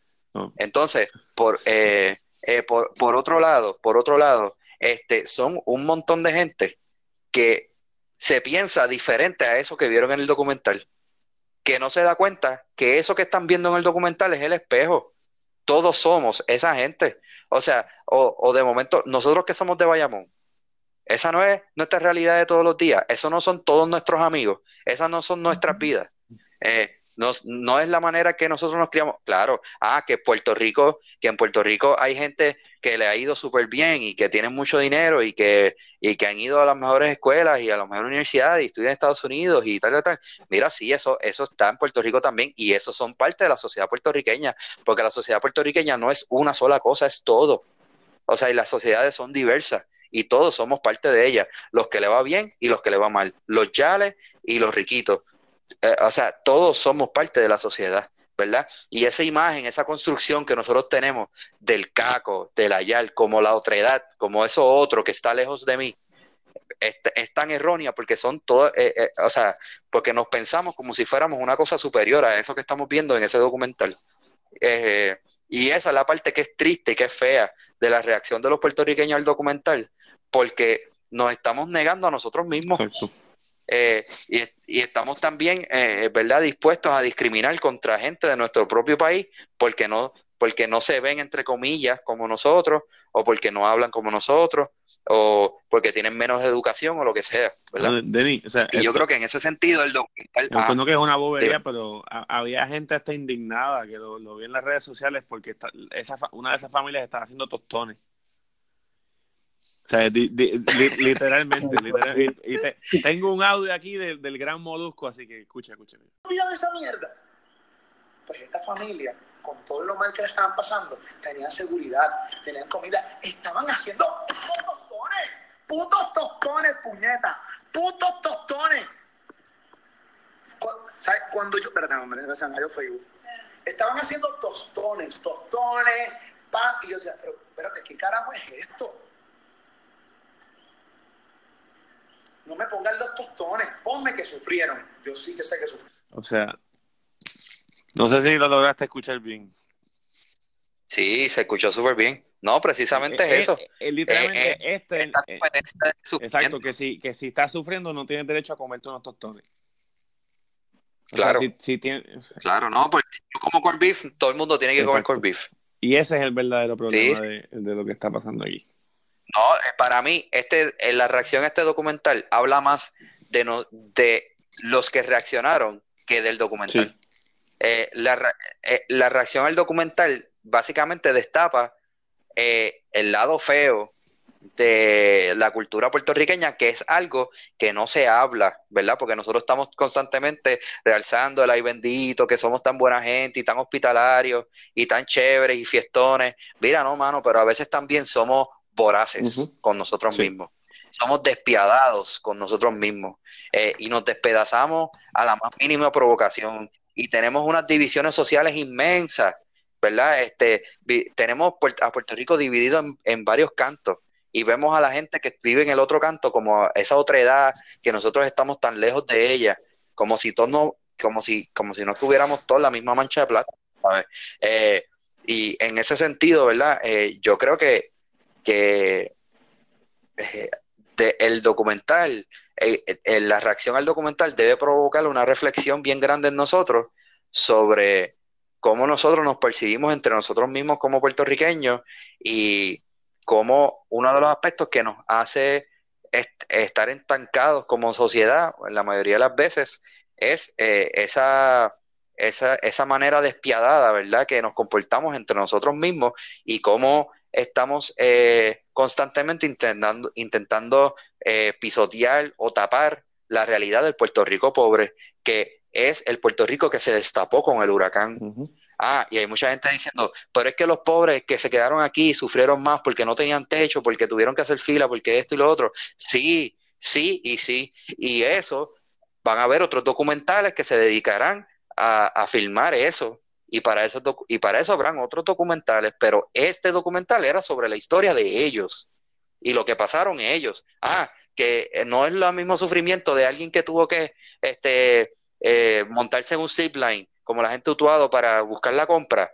Ah, no, no es el mismo sufrimiento, pero este documental es sobre ese sufrimiento y- y, y- habrán 7000 y- sufrimientos. Y otra cosa, Carlos, y esto es súper importante. La campaña de para la campaña de firmas para que Netflix tumbe eso si- eh, es un precedente súper negativo sobre nuestra sociedad, porque ¿qué es esto ahora? Fascismo. Todo lo que no nos gusta lo, lo vamos a eliminar, lo quitamos. O sea, si alguien escribe un libro que a mí no me, me gusta, lo elimino. Si hay una religión que en la que yo no creo, la quito. Este, meto preso a la gente que cree en cosas que yo no creo. O sea, hay que tener cuidado. Porque no todo lo que uno está en contra quiere decir que hay que eliminarlo o que hay que quitarlo. Este, o sea, porque de momento no nos gusta el documental, quiere decir que Netflix tiene que poner los documentales que nosotros queramos.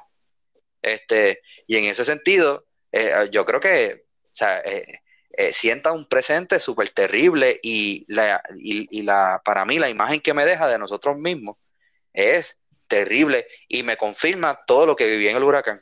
Porque aunque nosotros no vamos a ir a los detalles, Carlitos, tú sabes que en este podcast hay dos personas que vivieron el huracán desde una perspectiva bien terrible y que y, y, y, y much, mucho de lo que uno vio durante ese tiempo fue precisamente esta actitud, el puertorriqueño bestial, este, eh, eh, en la competencia constante con sus propios ciudadanos, este, matándose por las cosas, este, eh, eh, pisoteando al otro para ellos tener un poquito más de ganancia, la gente colándose en las luces, eh, en la en las gasolineras, este, peleándose por las cosas, eh, en los refugios, la gente dejando a sus seres queridos desamparados. Este, y, y la realidad del caso es que, que nosotros, yo creo que ese clima de, de como de competencia voraz en el que nosotros vivimos todo el tiempo, pues tenemos que reevaluarlo como sociedad y plantearnos si realmente eh, nosotros debemos ser eso. Y por último, ¿verdad? Y ya con esto cerramos.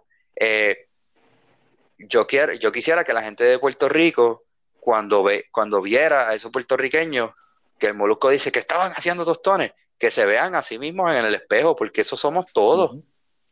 Eso somos todos. Y hasta los que, y hasta cuando, y hasta los que piensan que no son eso, hasta lo, la gente que dice, yo no soy eso porque yo me fajo trabajando, yo no soy un cuponero, yo no soy una YAL, pues sabes qué, la sociedad que tú patrocinas, los partidos por los que tú votas, el colonialismo que tú apoyas, lo que crea es eso. Por lo tanto, tú eres nos, todos somos tan responsables de eso como las mismas personas que, que estás viendo en el documental.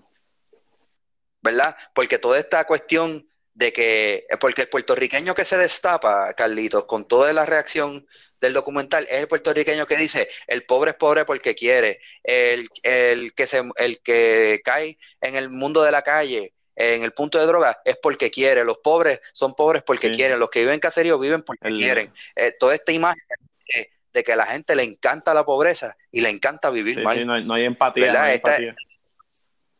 claro, y eso, ese, ese puertorriqueño que se comporta así y dice eso, es el, eh, lo que destapa eh, eh, la reacción del, del documental. y yo creo que eso hay que combatirlo ferozmente, porque nosotros no vamos a echar para adelante como país mientras nosotros nos percibamos a nosotros mismos de esa manera y vivamos este, con esta ilusión, con esta imagen de que nosotros somos este país de primer mundo, ¿verdad? y porque tú te pones camisas Columbia con una Tacoma y jangueas en joyuda, este, eres mejor que los demás, mano. Porque, o sea, lo describo así porque sabemos que es ese, el puertorriqueño bestial, el que se desborda criticando a estas personas, ¿verdad? Esta persona que tiene esta falsa idea de progreso, que jura que, olvídate, que, que, que progresó en la vida, que es otra cosa, que ya no lo pueden vincular con ese Puerto Rico del que posiblemente hasta salió. Eh, y entonces, en ese sentido, nada, eh, creo que, debemos evaluarnos como, como, sociedad y, ¿verdad? No lo quiero repetir 20 mil veces, pero eh, evaluar lo que destapa sobre nosotros como sociedad, el documental. No sé si ustedes quieren decir algo sobre el tema para cerrar. Yo por lo menos coincido con, con, todo, con todo lo que has dicho y más. Entonces, es eso de simple y sencillamente a la, hora, a la de la verdad, cuando el gas pela, en vez de estar criticando de quién o, estar debatiendo quién sufrió más, ser empático, tú sabes. Aunque tú estés sufriendo de una manera diferente a la mía, no significa que no estás sufriendo. Y eso es lo que la gente como que no, entendió. Y nada, yo sé que yo no ha visto el, no ha visto el, documental, pero básicamente ya se, ya se puede imaginar de, qué trata. Pero ha visto la Sí, sí. Giovanni, ¿qué Sí, yo, yo, creo que nada, este, coincido con lo, con básicamente todo lo que dijeron, este, y más con lo que dijo Carlos al final, que lo resumió en general, ¿verdad? Que hay que tener empatía indiferentemente de la situación que uno está pasando, porque aunque sea la misma situación para dos personas, no todo el mundo procesa todo igual, no todo el mundo ¿sabes? mentalmente está capacitado para pasar la misma situación. Aunque, aunque Carlos y yo hayamos pasado lo mismo, aunque Denis y yo pasamos lo mismo, cada cual ¿verdad? Cada persona es un mundo, cada persona va, va a sentir cada situación de una manera más distinta, este, y uno tiene que tener más, más empatía sobre eso, pero no aporté mucho en este tema en general y no, no quiero tocar mucho el tema porque no he visto el documental y no quiero ser un ignorante en ese aspecto, ¿verdad? largo sin saber. Obviamente, pues, yo, yo tuve mis experiencias con, con María y, no me gustaría entrar en detalle este, de eso, ¿verdad? Porque esto no es, no es la plataforma para eso, no es el momento, ¿verdad? Si en algún momento llega, pues sería este, aquel momento, pero quizás cuando vuelva, cuando vea el documental, porque lo quiero ver, mi novio y yo lo queremos ver, este, y, más adelante se toca el tema nuevamente, porque probablemente este tema va a seguir este, por las redes y, eh, ¿verdad? Por las firmas y todo, va, va, a estar relevante. Y ahora con otro documental que supuestamente ya había salido, que otros dicen, no, ese sí cuenta la realidad de Puerto Rico, que tampoco lo he visto, pero he visto como que unos cortos.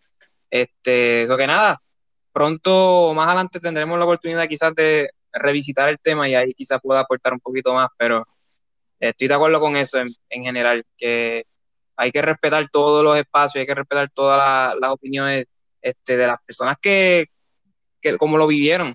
No, no, no respetar las opiniones tanto de, los, de los bestiales, ¿verdad? Como, como dice Denis, el puertorriqueño bestia, este bestial, pero, pero nada, luego, luego volveremos eh, a tocar. Antes de cerrarlo, o sea, voy a decir algo rapidito. Y es que, ¿cuál era el luchador, Denis? Que hay un luchador en la lucha libre puertorriqueña que decía a mi manera para la calle. Sabio Vega. Pues, Literalmente, esa es la representación de. Eso era un personaje.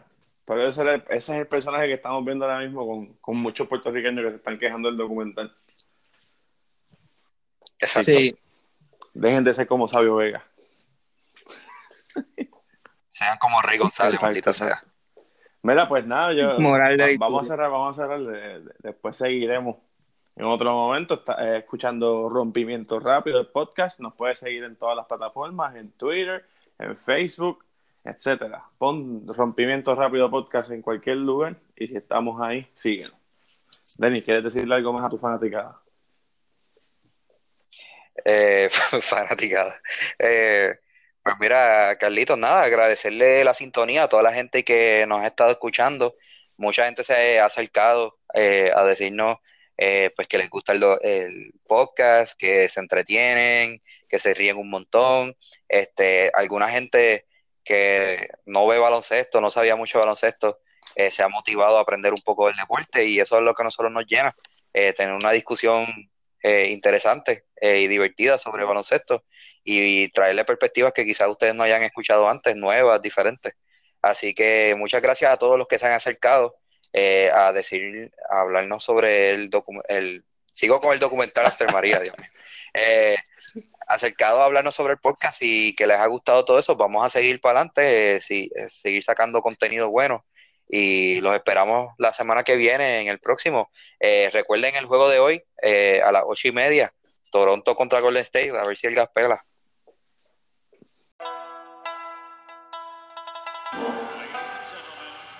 Yo. Ah, tenemos a Giovanni Carlos y a Denis Vázquez El rompimiento rápido hablando básquet Hablando de deportes y también de nutrición. Y hasta temas sociales pues depende de la ocasión. Seguimos azotando por todas las redes sociales Como Shaquille O'Neal con el artes marciales Un rompimiento rápido en base a las consecuencias. Escucha rompimiento rápido en tu frecuencia.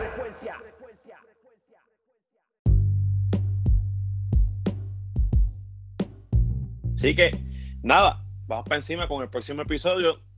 Quédate ahí. Ok, quédate ahí. encima. Say what? Say what? What are we the haters? Deadline, Deadline, deadline. Bueno, pues, qué sé yo. Vamos ya. Dale. Dale. ¿Quién, quién va a empezar hablando? ¿Lo tiro así al garete? tú siempre hablas, chico. Tú eres, tú eres, Ok. eres Steve Nash. Tú eres Steve Nash y eres Amar Stoudemire. Porque tú tiras el assist y después la, tú terminas el segmento y. O entras ahí cuantas veces quieras, cabrón. Tú, tú eres el rey de esto. Soy Piqui Soto. Dale, dale, dale. Dale. 3, 2, 1. ¿Qué es la que hay, gente? Bienvenidos a Rompimiento Rápido en su nuevo episodio. Comenzamos con el primer tema: las NBA Finals. Denis, ¿qué está pasando por ahí? Son muchas series. O es una nomás. Queda más aquí. Ya, es que a ti, a ti- a ti te gusta.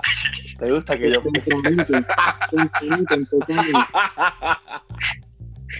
Me gusta que yo pase trabajo editando en vez de corregirme y ya. ¿Tú sabes que yo... ¿Sabes que Yo no pienso cuando hablo, cabrón. Yo, yo lo digo y... Déjalo, déjalo. Déjalo ahí si eres bravo. No, Déjalo ahí. Las NBA. No. Déjalo. Tres. ¿En qué canal son las otras? ¿En qué canal son las otras? Porque yo solamente he estado viendo las de ABC. ya, coño. Tres, dos, uno. ya. Tres, dos, uno. Estás escuchando Rompimiento Rápido en su nuevo episodio. Comenzamos con el primer tópico. Maldita sea.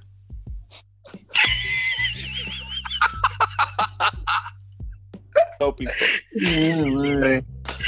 No me- Ay, Dios. Es un son- Sí, son bloques.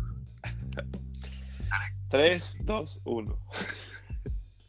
Estás escuchando Rompimiento Rápido en su nuevo episodio. Comenzamos con el primer tema. Las finales del...